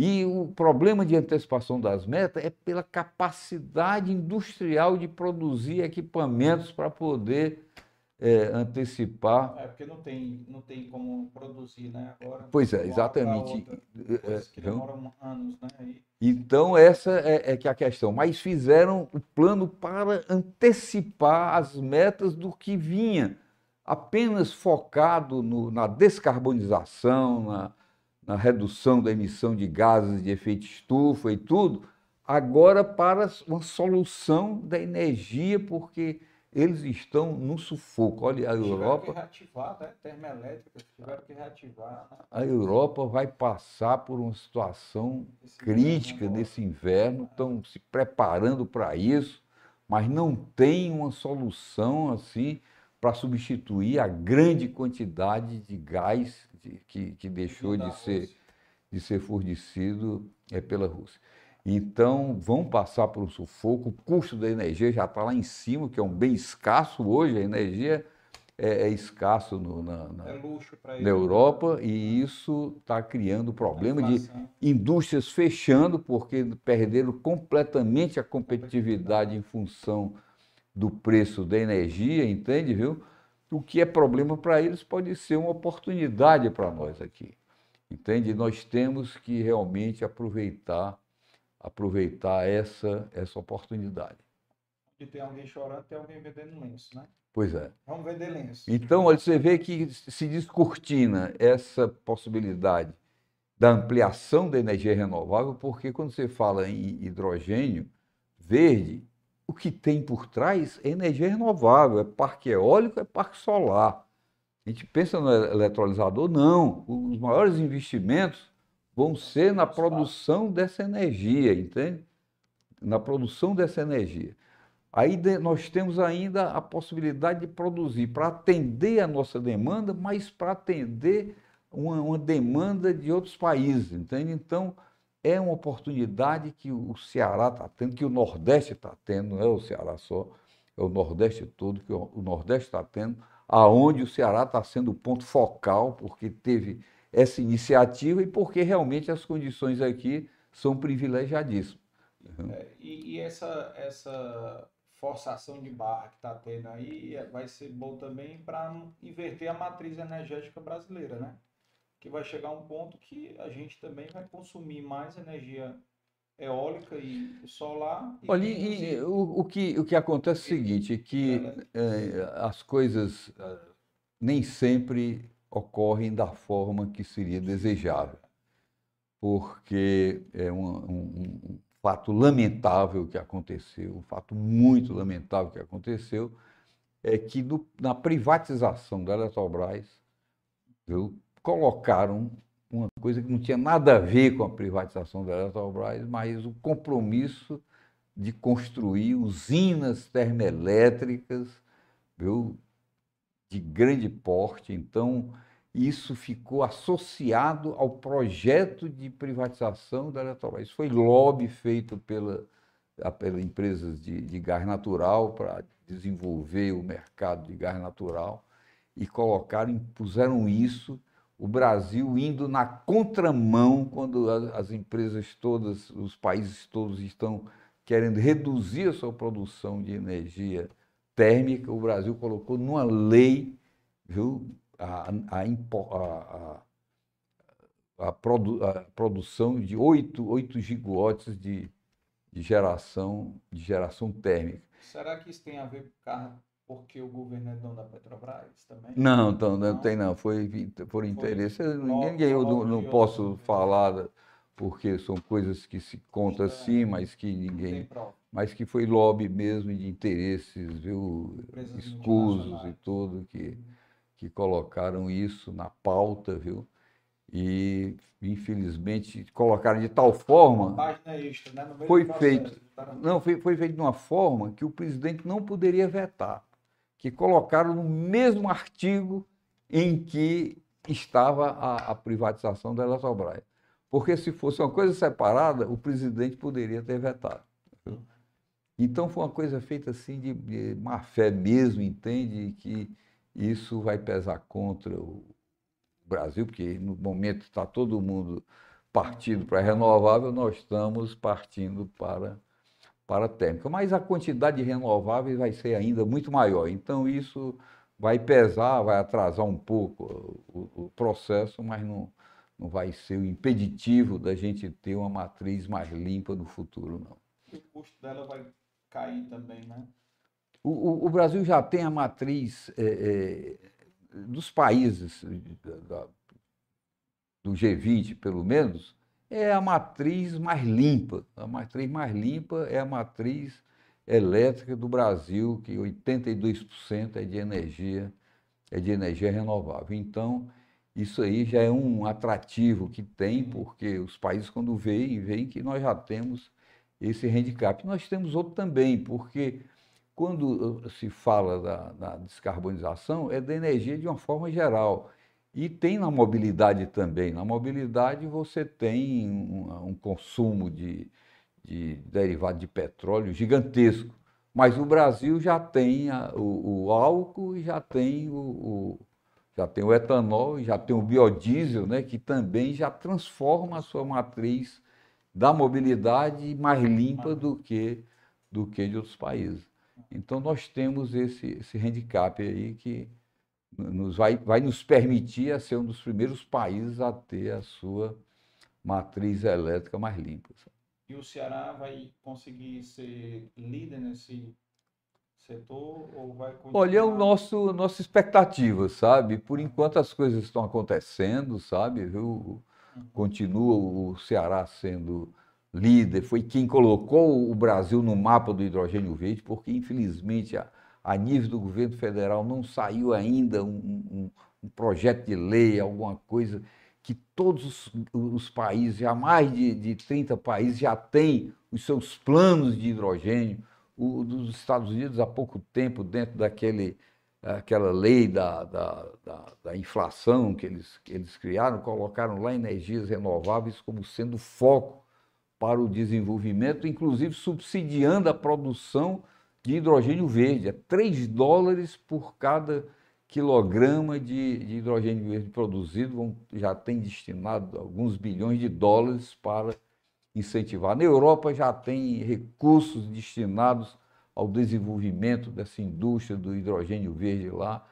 E, e o Brasil ainda está estudando e tal, não tem ainda um, um, projeto de lei, um decreto, uma coisa voltado para incentivar uh, o, esse mercado. Isso é, é, é lamentável porque Todos os, eh, os estudos indicam que o, o país, o, o Brasil, é o país da vez do hidrogênio verde, e aqui nós estamos ainda estudando, estudando, estudando, sem ter uma ação ainda efetiva para incentivar esse desenvolvimento.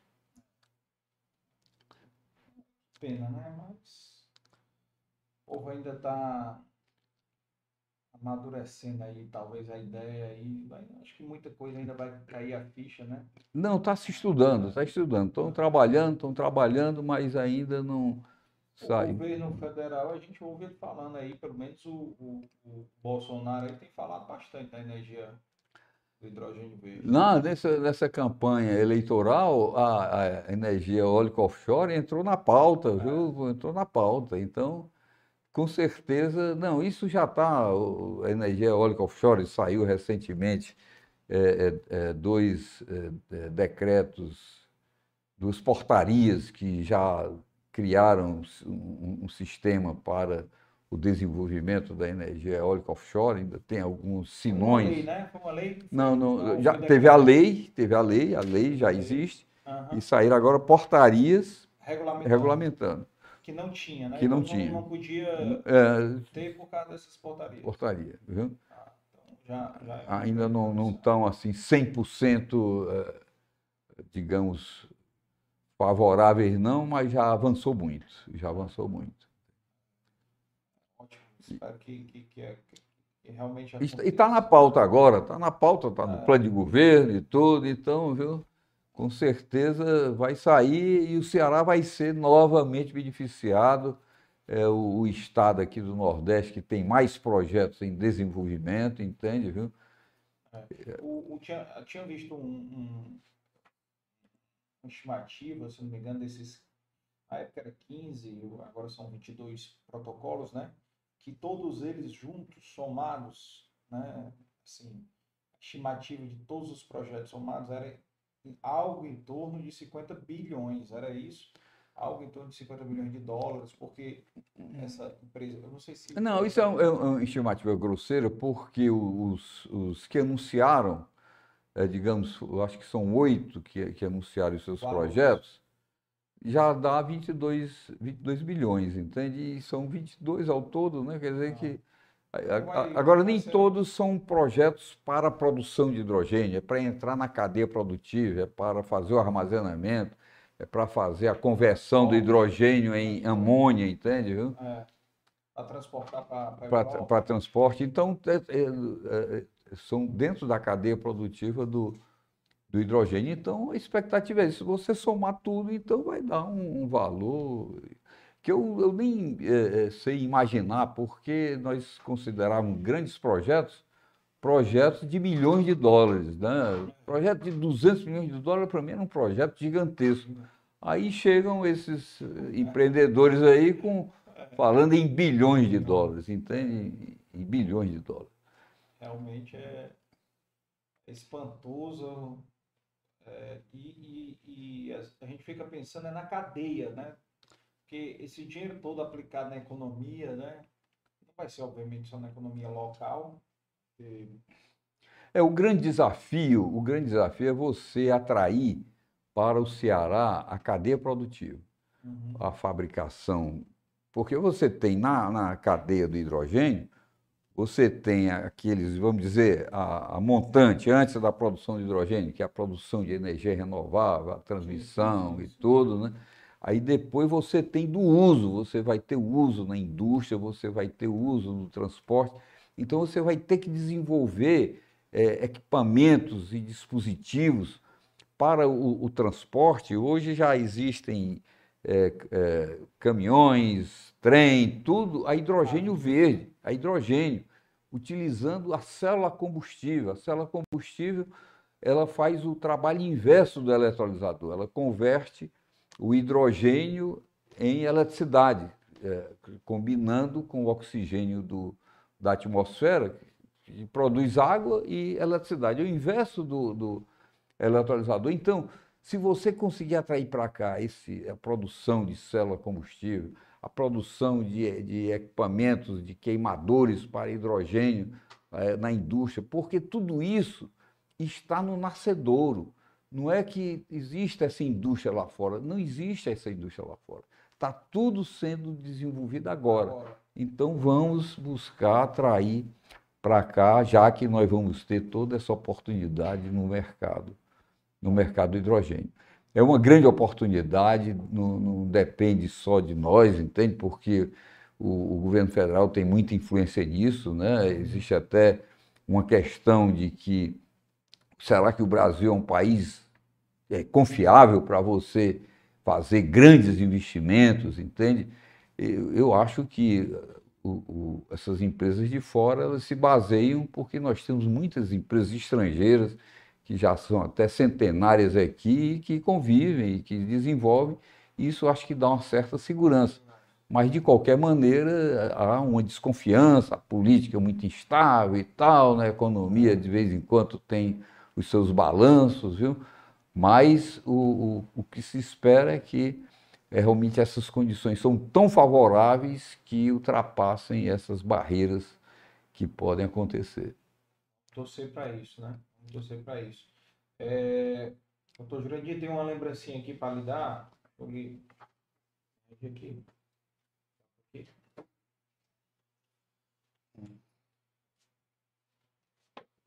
Olha aqui uma, uma caneca eu dei valor. Ô, oh, rapaz, muito obrigado aqui. Casa aí do seu escritório.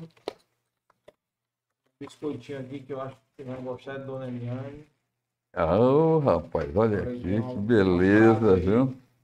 O Dei Valor aqui, podcast. Muito obrigado, viu? Só ver aqui a frase que aqui, ó. Só ler para o senhor aqui, ó. A distância entre a insanidade e a genialidade é medida pelo sucesso. Ô, oh, rapaz, olha aí, você escolheu uma frase muito expressiva, né? É. E cada, cada caneca aí é uma, oh, rapaz. diferente. E um biscoitozinho também. Esse biscoito já, já conhecemos, já, já sabemos. É, é, é espetacular, é uma coisa que eu admiro de como se faz aqui um, uma coisa de tanta qualidade, né? Viu? É, Os empreendedores cearenses são. Qualidade internacional, realmente. Qualidade total, internacional. Total, total. Queria agradecer bastante aí a sua vinda aqui, né? Acho que Pô, muita história bacana aqui, história da energia aí passando pelas suas mãos aqui, né? E essa experiência, né, do, do Ceará Portos, COGÉ, CAGES, né?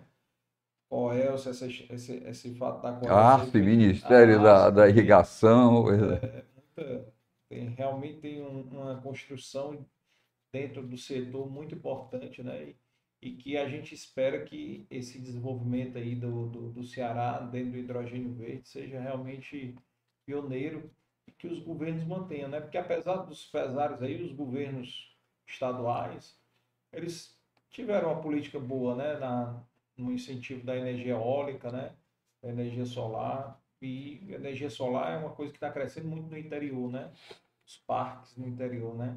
Então está ajudando inclusive a economia do, dos estados. Olha, nós temos aqui um, um projeto para desenvolver uma estrutura de transmissão nas regiões mais degradadas do estado, que hoje não podem produzir energia porque não tem, eh, não tem estrutura de transmissão. Por que, não tem estrutura de televisão? Porque não tem nada, não, tem nenhuma atividade, entende, viu? É. Não é uma, uma, uma coincidência, não é uma consequência, não tem nada. Não, não fazer para que linha de transmissão naquela região que não tem nada. Mas agora vai ser o inverso. Elas vão transform, se transformar em regiões produtivas de energia. Você vai ter que plantar parques solares nessas, nessas regiões ali do, do Sertão Central, do Inhamuns, tem áreas que são consideradas já áreas completamente degradadas, né, que uhum. já não servem para a agricultura, não servem para nenhuma é. atividade, e vai ser um, um, polo de produção de energia solar fotovoltaica importantíssimo aqui. É, agora o senhor falou tudo, né? Tem que ter a transmissão, né? Porque não adianta ter os parques sem transmissão. Mas felizmente, olha, o trabalho que foi feito e, e, e que teve uma participação muito grande do Adão Linhares, já está no planejamento da transmissão, uma linha que vai de, de, saindo lá de, de, é, de, Morada Nova, vai até o, o, o Piauí, sabe? Hum. E isso passa exatamente na região, naquela região mais é, deprimida do estado do Ceará e que tem esse potencial gigantesco para a produção de energia solar fotovoltaica. Excelente, excelente.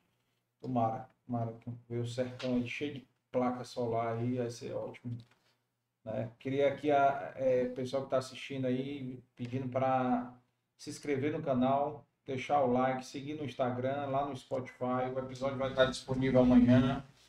É, queria agradecer aqui também é, aos nossos patrocinadores, Amarelo Saúde Mental, ao Sistema FIEC, Federação das Indústrias do Estado do Ceará, a PSPA, Biscoitos Brié, La Maison em Casa, é, Inova Comunicação, Inova Contabilidade, Fortaleza Azul, IPRED, Obra Lumen, Peter Pan.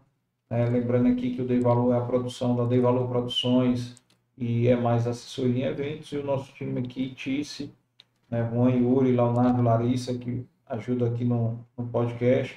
Lembrando que quem quiser contribuir e ajudar com o Dei Valor Podcast tem o QR Code tem na tela, tem um Pix na descrição do canal e a empresa que quiser é, associar sua marca, né, ser patrocinador aqui do Dei Valor, pode entrar em contato com a gente através do Instagram, tá? Pelo direct do Instagram.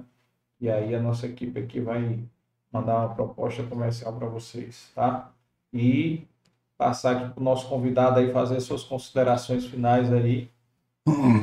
Olha, eu sinto assim uma satisfação grande de ter participado, sabe? Porque você me deixou muito à vontade para contar aquelas histórias que me são muito caras, entende? E que fez me recordar, você até querendo eh, datas e tudo, mas são tantos fatos, entende? Que eu,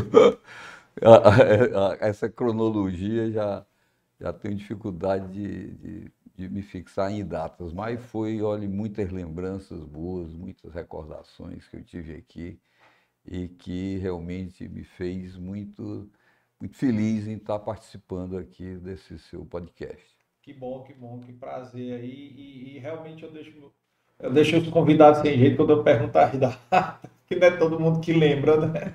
As datas. Tem alguns que tem mais lembrança das datas o doutor Lúcio também para lembrar das datas, né? Foi complicado, que era muita coisa também, mas é interessante. Só para a gente, é, para quem está ouvindo a gente, assistindo a gente, é, meio que é, tem uma noção do tempo, né?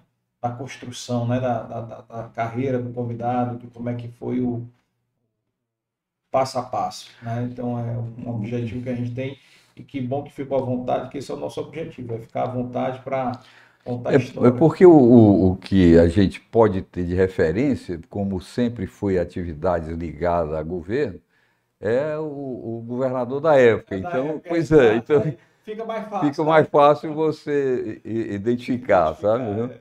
Eu tive, tive a oportunidade, como eu- lhe falei, desde o do início da, da empresa, né, de, de ter várias ocasiões em que eu participei eh, da- na área de governo. Eu era da, da empresa, ainda a empresa que era de Fortaleza, a Conefor, Uhum. eu tive a oportunidade de participar do governo. Era, aí eu me lembrei disso para citar o governador, governador César Carlos. Então, o governador César Carlos, eu participei na Secretaria de, de Obras e Serviço Público, em que se pa- é, a criação da Coelce, porque existiam quatro empresas atuando aqui no estado do Ceará e foi no governo César Carlos que Foi agora. criada a Coelce. Eu participei exatamente da criação da Coelce estando é, no, no governo. Seja, Pois é. o senhor participou do nascimento e do encerramento.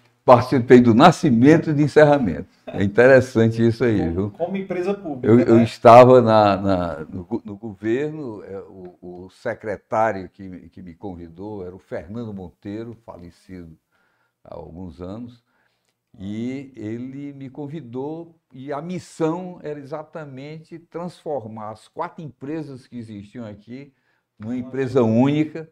Isso foi no, no governo César Carlos. Eu tive essa oportunidade de participar da criação eh, de, da- da- das, eh, das assembleias que de, de instituir as outras empresas para fazer a fusão e tal. Coisa.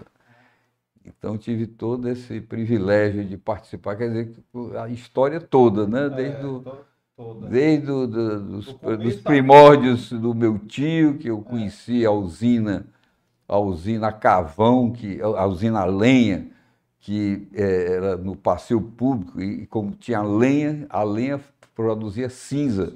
Aí tinha um, um, um bairro que se chamava lá Cinza, porque era onde se jogava a cinza da, da usina. Então, tudo isso é é a história que eu, que eu cheguei a viver.